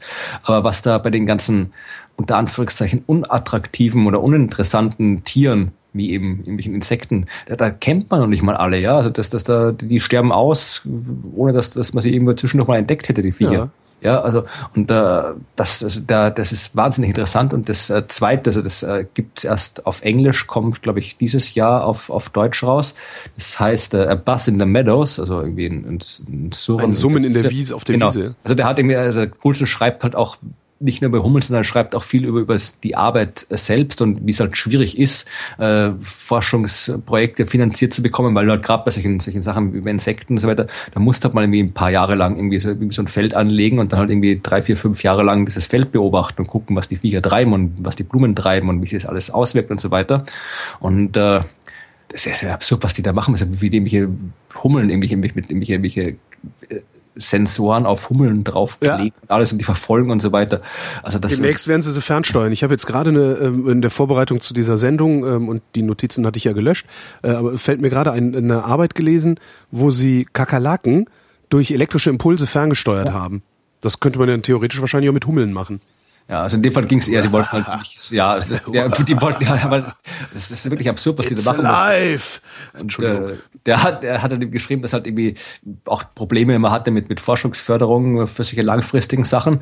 Und dann haben sie irgendwie dreimal in der Uni das, das, das sein, sein Versuchsfeld äh, planiert, weil sie da was Neues hingebaut haben. Ja. Bis dann so genervt war, dass er sich eben äh, in, in Frankreich, hat er sich so ein äh, baufälligen Bauernhof irgendwie gekauft mit einer irgendwie Wiese hinten dran. Mhm. Der gemeint, also die, er nimmt jetzt die Wiese, die lässt er jetzt exakt so, wie sie ist, macht da exakt überhaupt nichts, aber äh, wirklich äh, erforscht die quasi exzessiv, er schaut wirklich ganz genau hin, was, was passiert mit der Wiese, wie verändert sich die, wie lange dauert es, bis die wieder verwildert, bis da die, die Tiere dazu kommen, welche Tiere kommen und so weiter. Und das ist im Wesentlichen die Rahmenhandlung von dem zweiten äh, Buch, wo er halt dann genau beschreibt, wie sich halt seine Wiese da im Laufe der Zeit verändert. Und äh, darauf baut er halt diese ganzen Geschichten auf. Unter anderem war auch er daran beteiligt, herauszufinden, dass diese Neonicotinoide, Mhm. Ich habe das gesagt, diese Neonix, äh, das ist so ein äh, in, Pestizid, das in der Landwirtschaft Aha. verwendet worden ist, das äh, maßgeblich dafür verantwortlich war für dieses Bienensterben. Ja, also es, ja, äh, da war halt das Problem, dass die zwar, die haben halt untersucht, äh, also die haben natürlich vorher untersucht, ob diese die Pestizide den Bienen gefährlich werden können. Ja, also mhm. jetzt ist es nicht mehr so wie vor 50 Jahren, dass man einfach irgendwas in die Gegend äh, rausschmeißt, sondern das hat man schon untersucht. Das Problem war, dass die halt nur geschaut haben, wie viel muss ich von dem Zeug einer Biene geben, dass die krepiert. Ja, und da halt nämlich entsprechende Grenzwerte festgelegt haben. Und die äh, Grenzwerte von diesen Neonics waren halt deutlich äh, äh, geringer als das, was tödlich ist für Bienen. Und äh, Dave Coulson und, und andere Kollegen haben halt geschaut, okay, äh, vielleicht müssen die Dinge, die Bienen ja nicht unbedingt sterben dran. Es reicht ja schon, wenn die leicht ein bisschen verwirrt sind, ja. Dann, dann finden sie ja. nicht mehr zurück in ihrem Dann sterben sie halt nicht ja. unmittelbar, sondern mittelbar, ja. Und haben halt dann das untersucht und haben halt dann rausgefunden, ja, dass die halt wirklich sich auf, auf das, äh, auf die Orientierungsfähigkeit und das Nervensystem der Bienen auswirken und äh, hat dann halt beschrieben, wie er dann die, diese Arbeit äh, durchgeführt worden ist, wie sie dann auch die präsentiert haben, wie sie veröffentlicht ist, wie sie dann Diskussionen mit Politikern gehabt haben dazu. Also das ist ein interessanter Prozess, wo du halt siehst, wie wirklich so, so ein Forschungs Forschungsergebnis sich dann, ich glaube am Ende ist es dann, mittlerweile haben sie jetzt so ein Moratorium für die Neonics halbwegs durchgesetzt. Also wie es ein Forschungsergebnis bis hin zu einer politischen Entscheidung äh, sich, sich durcharbeitet. Also das ist auch ganz interessant. Also die, die Bücher von, von äh, Dave Gould die beiden, und sie fliegt doch und dann das neue Buzz in the Meadows kann ich nur extrem empfehlen. Selbst auch, auch wenn ihr denkt, ihr interessiert euch nicht für Insekten und nicht für Bienen oder Hummeln oder sonst irgendwas, lest es trotzdem. Also am Ende. Ich wollte gerade sagen, selbst wenn ihr denkt, ihr interessiert euch nicht für Insekten, doch tut ihr. Genau. Das ist, äh, das ist, die, das, ist das Ergebnis aller Gespräche, die ich mit Leuten, die sich mit Insekten befassen und damit auskennen. Das, das, das ist das eine Ergebnis, das ich aus all diesen Gesprächen ziehe. Doch, sie sind interessant und zwar für jeden. Das ist irgendwie ein ganz komischer, ganz komische, äh, das, das weiß ich nicht, wie man das nennt. Ja, ja ich habe auch, ich habe, wie das Buch angefangen habe, habe ich auch gedacht, Hummeln, ja, Hummeln sind halt Hummeln. Ja, genau. Aber ah, egal. Jetzt, jetzt mittlerweile, ich bin jetzt zum, zum Hummel-Evangelist geworden. genau. Was sagen? Also ich, mittlerweile, es ist, es ist, es ist, ja, vor allem ist Dave Goulson, der kann wirklich wahnsinnig gut schreiben und erklären und, und erzählen. Und äh, das äh, ist, ja, ich kann es nur empfehlen. Lest die Bücher von Dave Goulson. Dasselbe gilt für die Bücher von Bill Bryson. Auf jeden Fall ähm, auch, ja. Der eigentlich ja mal Reiseschriftsteller war, wenn ich das äh, richtig in Erinnerung habe. Äh, die Reisebücher, die Reisebücher von Bill Bryson sind übrigens auch toll. Also man kann eigentlich alles von Bill Bryson lesen. Ähm, was ich hier halt an wissenschaftlichen Büchern liegen habe, ich glaube, es sind noch die einzigen, die er gemacht. Ich weiß gar nicht genau. Eine kurze Geschichte von fast allem, ähm, wo er halt einfach ja, das Universum erklärt. Irgendwie so alles, ja, also so ein, auch so, so ein Husarenritt eigentlich durch, durch alles, was es so gibt. Das Universum, Technik, äh, Biologie, äh, einfach voll, volle Kanne drauf. Irgendwie ein paar, so. Ich habe gelesen, es ist wirklich gut. Ein paar kleine Fehler sind drin, die mir aufgefallen sind, aber ah, ja. gerade in dem Astronomieteil, ich weiß nicht mehr was, irgendwas um Pluto ging es, glaube ich, oder Planeten, irgendwas, also mein Spezialgebiet halt in der Astronomie, da habe ich Sachen gemerkt, die halt nicht ganz richtig waren, aber so ist es, man findet selten irgendwas, was komplett richtig ist. Das andere also, heißt, eine, eine, alt, eine Geschichte der All, eine kurze Geschichte der alltäglichen Dinge und ich habe noch nicht reingeguckt, aber es zeckt mich unheimlich an, weil erstens, weil es Bill Bryson ist und zweitens, weil äh, der Untertitel des Buches lautet, ähm, äh, wie war das? Wie man die Welt verstehen, ohne auch nur einen Fuß vor die Haustür zu setzen. Ja, das Buch das, ist wirklich, das, das heißt äh, auf Englisch, ich habe es auf, auf Englisch gelesen, at home heißt es. Ja, perfekt. Also ja, so, so erklärt das. Und also das ist, das ist halt die, das Universum anhand der Sachen, die in der Wohnung sind. Das ist wirklich ein sehr, sehr großartiges Buch. Also okay. es, ja, irgendwie ist es ein eigenes Haus, irgendwie ist es ein altes Pfarrershaus in Yorkshire und äh, geht halt da quasi im Prinzip von, von Zimmer zu Zimmer und äh, im Esszimmer erzählt er dir halt, warum irgendwie die, die Gabel äh, vier Zinken hat und nicht drei oder fünf und warum man über Sebama mit Gabeln isst und, und äh, ja. wie sich irgendwie das, die Geschichte de, des Essbestecks und des Geschirrs entwickelt hat. Im Schlafzimmer äh, Dings über giftige Tapeten mit Bleifarbe. Also ist halt im Prinzip so eine Kulturgeschichte der, der, der Menschheit die er halt dann äh, quasi von, von Raum zu Raum dann halt erzählt. Also wirklich ein sehr, sehr schönes, wunderbares, gutes Buch, das ich mir von allen Bill Bryson Büchern eigentlich am besten gefällt. Ah, okay. Na, dann freue ich mich da noch drauf. Ähm, und es gibt noch eins übrigens, das du mal empfohlen hattest, äh, wo ich auch gerade erst so, so ein bisschen auf dem Klo drin rumgeblättert habe. Ähm, das ist Stuff Matters. Ja, das genau. fand ich auch sehr schön. Vielleicht das magst du da schön. noch mal erzählen, was da das Tolle ist, weil soweit bin es ich noch nicht um das. Äh, äh Stuff Matters, das ist äh, von Mark Miodownik, äh, mhm. auch ein britischer äh, Materialphysiker, hat auch diverse Fernsehsendungen und Dokumentationen gemacht, auch so, so einer von den guten großen britischen Wissenschaftskommunikatoren. Mhm. Und der hat halt im Prinzip ein Buch geschrieben, wo er halt äh, die Materialien dieser Welt oder aus den Materialien, aus denen unsere Welt besteht, erzählen. Ja. Vor allem unsere menschliche, technische Welt. Und äh, er hat es auch so aufgehangen an einem Foto, wo er irgendwie bei sich auf der Dachterrasse sitzt und irgendwie Kaffee trinkt und dann halt quasi für jedes Kapitel sich ein Detail rausgesucht hat. Also keine Ahnung, irgendwie das, das Porzellan von der Kaffeetasse oder das, das äh, Graphit in seinem Bleistift oder mhm. den, den Beton äh, von, vom, vom Fußboden und so weiter.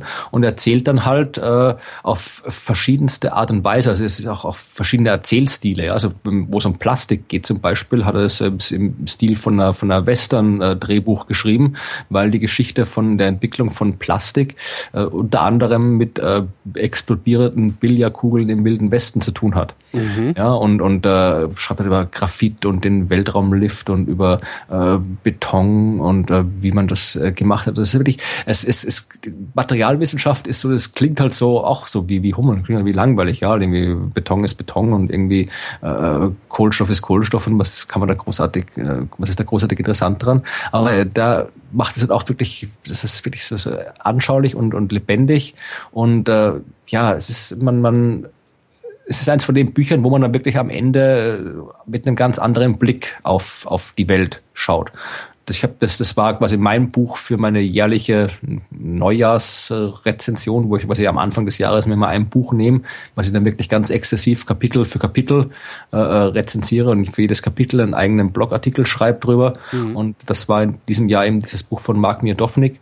Das hat auch irgendwie jede Menge Preise gewonnen in äh, in Großbritannien, ich glaube auf Deutsch, glaube ich, wird es nicht erscheinen, weil dafür ist es zu, zu spezifisch britisch mit seinen Beispielen, also mhm. schwer, schwer zu übersetzen, aber äh, wer, wer Englisch lesen kann, sollte es auf jeden Fall lesen.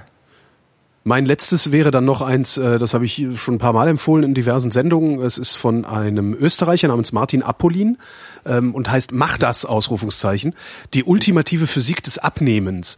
Ähm, habe ich das nicht dir mal empfohlen? Das kann sogar sein, dass du mir das empfohlen hast. Damals, damals rauskam, habe ich es, glaube ich, in meinem Blog besprochen. Und, und ich äh, fand das total schön, weil ja, das ist halt, das ist halt kein Diätbuch, ähm, wie man es so kennt, so essen sie weniger hm, und essen sie immer so ne, Low Carb, Low Fat, High Carb, High Fat, was auch immer es dafür für konkurrierende Konzepte gibt, sondern der Typ geht einfach hin und sagt, ähm, okay, äh, ob du ob du fett wirst oder nicht, äh, ist einzig und allein von einer Sache abhängig, nämlich deiner Energiebilanz. So. Und er erklärt die gesamte Energiebilanz und wie das, wie, also wie, ne, also wie, wie ist eigentlich Aufnahme von, also Energiezufuhr, Energieverbrauch, wie viel, wie viel Kalorien nimmt man zu sich, wenn man irgendwas Besonderes isst, wie lange muss man sich dafür in welcher Form bewegen, ne, ne, ne, ne. ne. Und das ist total klasse, um, um einfach mal so ein für alle Mal ein Gefühl dafür zu bekommen, woran das eigentlich liegt, ob wir dick oder dünn sind. So, dass es da natürlich dann noch Tausende von Verästelungen gibt und äh, unterschiedliche äh, äh, Raten an Energieaufnahme im Magen, je nachdem wie viel da zersetzt wird und und und. Und dann gibt's Krankheiten, die verhindern, dass Energie aufgenommen wird. Und es gibt Krankheiten, die den Stoffwechsel verlangsamen, wodurch man fetter wird und sowas. Das ist ganz klar. Das das das schreibt er auch. Er sagt auch, das ist jetzt hier nicht das trifft jetzt nicht auf alle, äh, alle Menschen zu, aber immerhin auf, was weiß ich, 80 oder 90 Prozent der Menschen trifft das zu. Wenn du mehr Energie zu dir nimmst, als du, also mehr Kalorien dir zuführst, als du verbrauchst, wirst du fett. Wenn du mehr Kalorien verbrauchst, als du dir zuführst, dann eben nicht. Und er illustriert das sehr schön. Also hat ganz tolle Beispiele und eben auch so ein paar schöne Tabellen und Listen, wo man, wo man halt auch sehen kann, äh, dass es vielleicht, wie soll ich sagen, dass es eben doch ein Problem ist, heute 1000 Kalorien zu viel zu sich genommen zu haben äh, wenn man ja. wenn man das nämlich jeden Tag macht, oder es waren sogar 100, ich glaube 100 Kalorien zu viel pro Tag, also 100 Kalorien über deinem Verbrauch pro Tag sind irgendwie 6 Kilo oder 7 Kilo Fett im Jahr, die du dann einfach ja. anlagerst. Das kommt da wirklich, es macht jede, jede Stufe, die du gehst oder nicht gehst, wirkt sich aus. Jeder genau, genau, Löffelchen genau, genau. Zucker im Kaffee oder nicht, den du reintust. Und ich habe ja, ich habe ja schon vorher also auf meine Ernährung geachtet jetzt äh, und dadurch abgespeckt. Und seit ich dieses Buch gelesen habe, gehe ich auch absichtlich nochmal die Treppen. Also das ist äh, ganz witzig. Also das äh, ist zwar auch so eine Binsenweisheit, jeder Gang macht schlank, aber äh, irgendwie war das Buch genau der Auslöser, den ich gebraucht habe, um das nochmal auch einzusehen, dass selbst diese drei Kalorien, die ich da verbrauche, wenn ich die Treppe hochlaufe, wichtig sind. Ja, das kann ich nur, ich stehe das Buch ist wirklich, ich habe das letztes Jahr ähm, als es rauskam, glaube ich, äh, gelesen. Und das ist, da habe ich auch gerade, nicht gerade angefangen, aber ich war unter anderem gerade dabei abzunehmen. Also es hat mir jetzt quasi nicht, nicht, nicht äh, animiert abzunehmen. Das war ich vorher schon. Und äh, ich habe auch vorher schon ungefähr gewusst, wie ich das machen will. Aber es hat halt wirklich viele Dinge auf eine Art und Weise erklärt, die einem vielleicht so nur irgendwie unbewusst äh, bekannt war. Also es ist wirklich, auch, auch wenn man überhaupt, es ist quasi auch ein Buch, das man auch durchaus dann lesen kann, wenn man, wenn man nicht vorhat abzunehmen, ja. Genau. Also es ist das generell ist einfach Buch, spannend, ja. ja genau. Ja. Wo man einfach, man lernt halt zu verstehen, wie der Körper mit Energie umgeht. Genau, das ist es. Ja, dann äh, lest was wir schön, jetzt, ne? Ja. Wir haben jetzt immer noch nicht drüber, ja, was, wir haben nicht drüber geredet über über wie man Bücher schreibt und sie veröffentlicht. Stimmt. das ist wie schreibt man denn Bücher und veröffentlicht sie? Zuerst schreibst sie und dann veröffentlicht sie. Ja, das ist sehr simpel. Ja, aber das, das, das wird jetzt vielleicht noch zu lange dauern, wie das, das alles zu erklären, weil das ist, äh, kommt auf, Schreiben an sich ist schon kommt darauf an, was man schreiben will, wo man schreiben will, dann veröffentlichen, ist wieder die Frage, im Verlag oder Selbstverlag, mhm. vielleicht äh, kann ich besser. Ja, wir, wir, wir, fragen die Hörer, wollt ihr wissen, wie man ein Buch schreibt und wie man es veröffentlicht? Dann kann ich was, vielleicht ein bisschen was dazu diskutieren. Und, und Holger, hast du schon mal ein Buch geschrieben? Nee, gell? nee nicht? Ich, ich bin auch nicht sicher, ob ich das überhaupt kann. Ähm, nee, habe ich nicht. Ich habe eine Idee im Kopf für ein Buch, aber äh, ob ich, ob ich, ich weiß nicht, ob ich das kann. Das können wir mal diskutieren. Wenn Bedarf ich muss, besteht, ich muss erstmal meine Masterarbeit, weißt du, ich muss erstmal meine Masterarbeit schreiben, bevor ich hier ein Buch schreiben kann. Also Wir können auch schon, wenn Bedarf besteht, können wir es diskutieren, dann, dann erklärst du mir, was du machen willst und ich kann dir sagen, ob das, ob das, ob man, ob das zumindest ist, über das ausgeht von dem, was ich über das Bücherschreiben weiß, funktionieren könnte oder nicht. Aber im Prinzip, es ist, es ist nicht, Bücherschreiben ist nicht so schwer, wie man sich denkt, aber es ist auch nicht so leicht, wie sich manche denken. Also, ich stelle mir das unglaublich schwer vor. es kommt ja darauf an, also es ist, das Buch schreiben, es gibt, gibt halt zwei Dinge. Es ist das Buch schreiben und das Buch veröffentlichen. Beides kann sch schwerer und leichter sein, als man sich denkt. Also äh, für die meisten ist wahrscheinlich eher das, das, das, das Schwieriger, das Buch zu veröffentlichen, als es zu schreiben. Aber dann stellt sich die Frage, ob vielleicht sollte man diskutieren, wie man ein gutes Buch schreibt. Ah, da müsste man dann aber erstmal klären, was ein gutes Buch ist. Vielleicht, Ja, äh, sollten, wir uns mal, vielleicht sollten wir uns einfach auch nochmal mit Alexandra ähm, Tobor zusammensetzen, weil die schreibt ja auch Romane. Das Ja. wäre, glaube ich, auch nochmal ganz interessant. Vielleicht ich kann mich erinnern, sie, sie hat ja mal erzählt äh, in irgendeiner Vrindheit-Folge, wie sie, wie sie Bücher schreibt. Mhm. Und da habe ich gedacht, sie schreibt Bücher komplett anders, als ich es tue. Also die Art und Weise, wie, wie Alexandra Tober Bücher schreibt, ist vollkommen anders oder fast diametral anders als die Art und Weise, wie ich Bücher schreibe. Also das ist, äh, da gibt es anscheinend wirklich viele Wege. Das dann in der nächsten Sondersendung. Für heute war das die Wissenschaft. Wir danken für eure Aufmerksamkeit. Tschüss.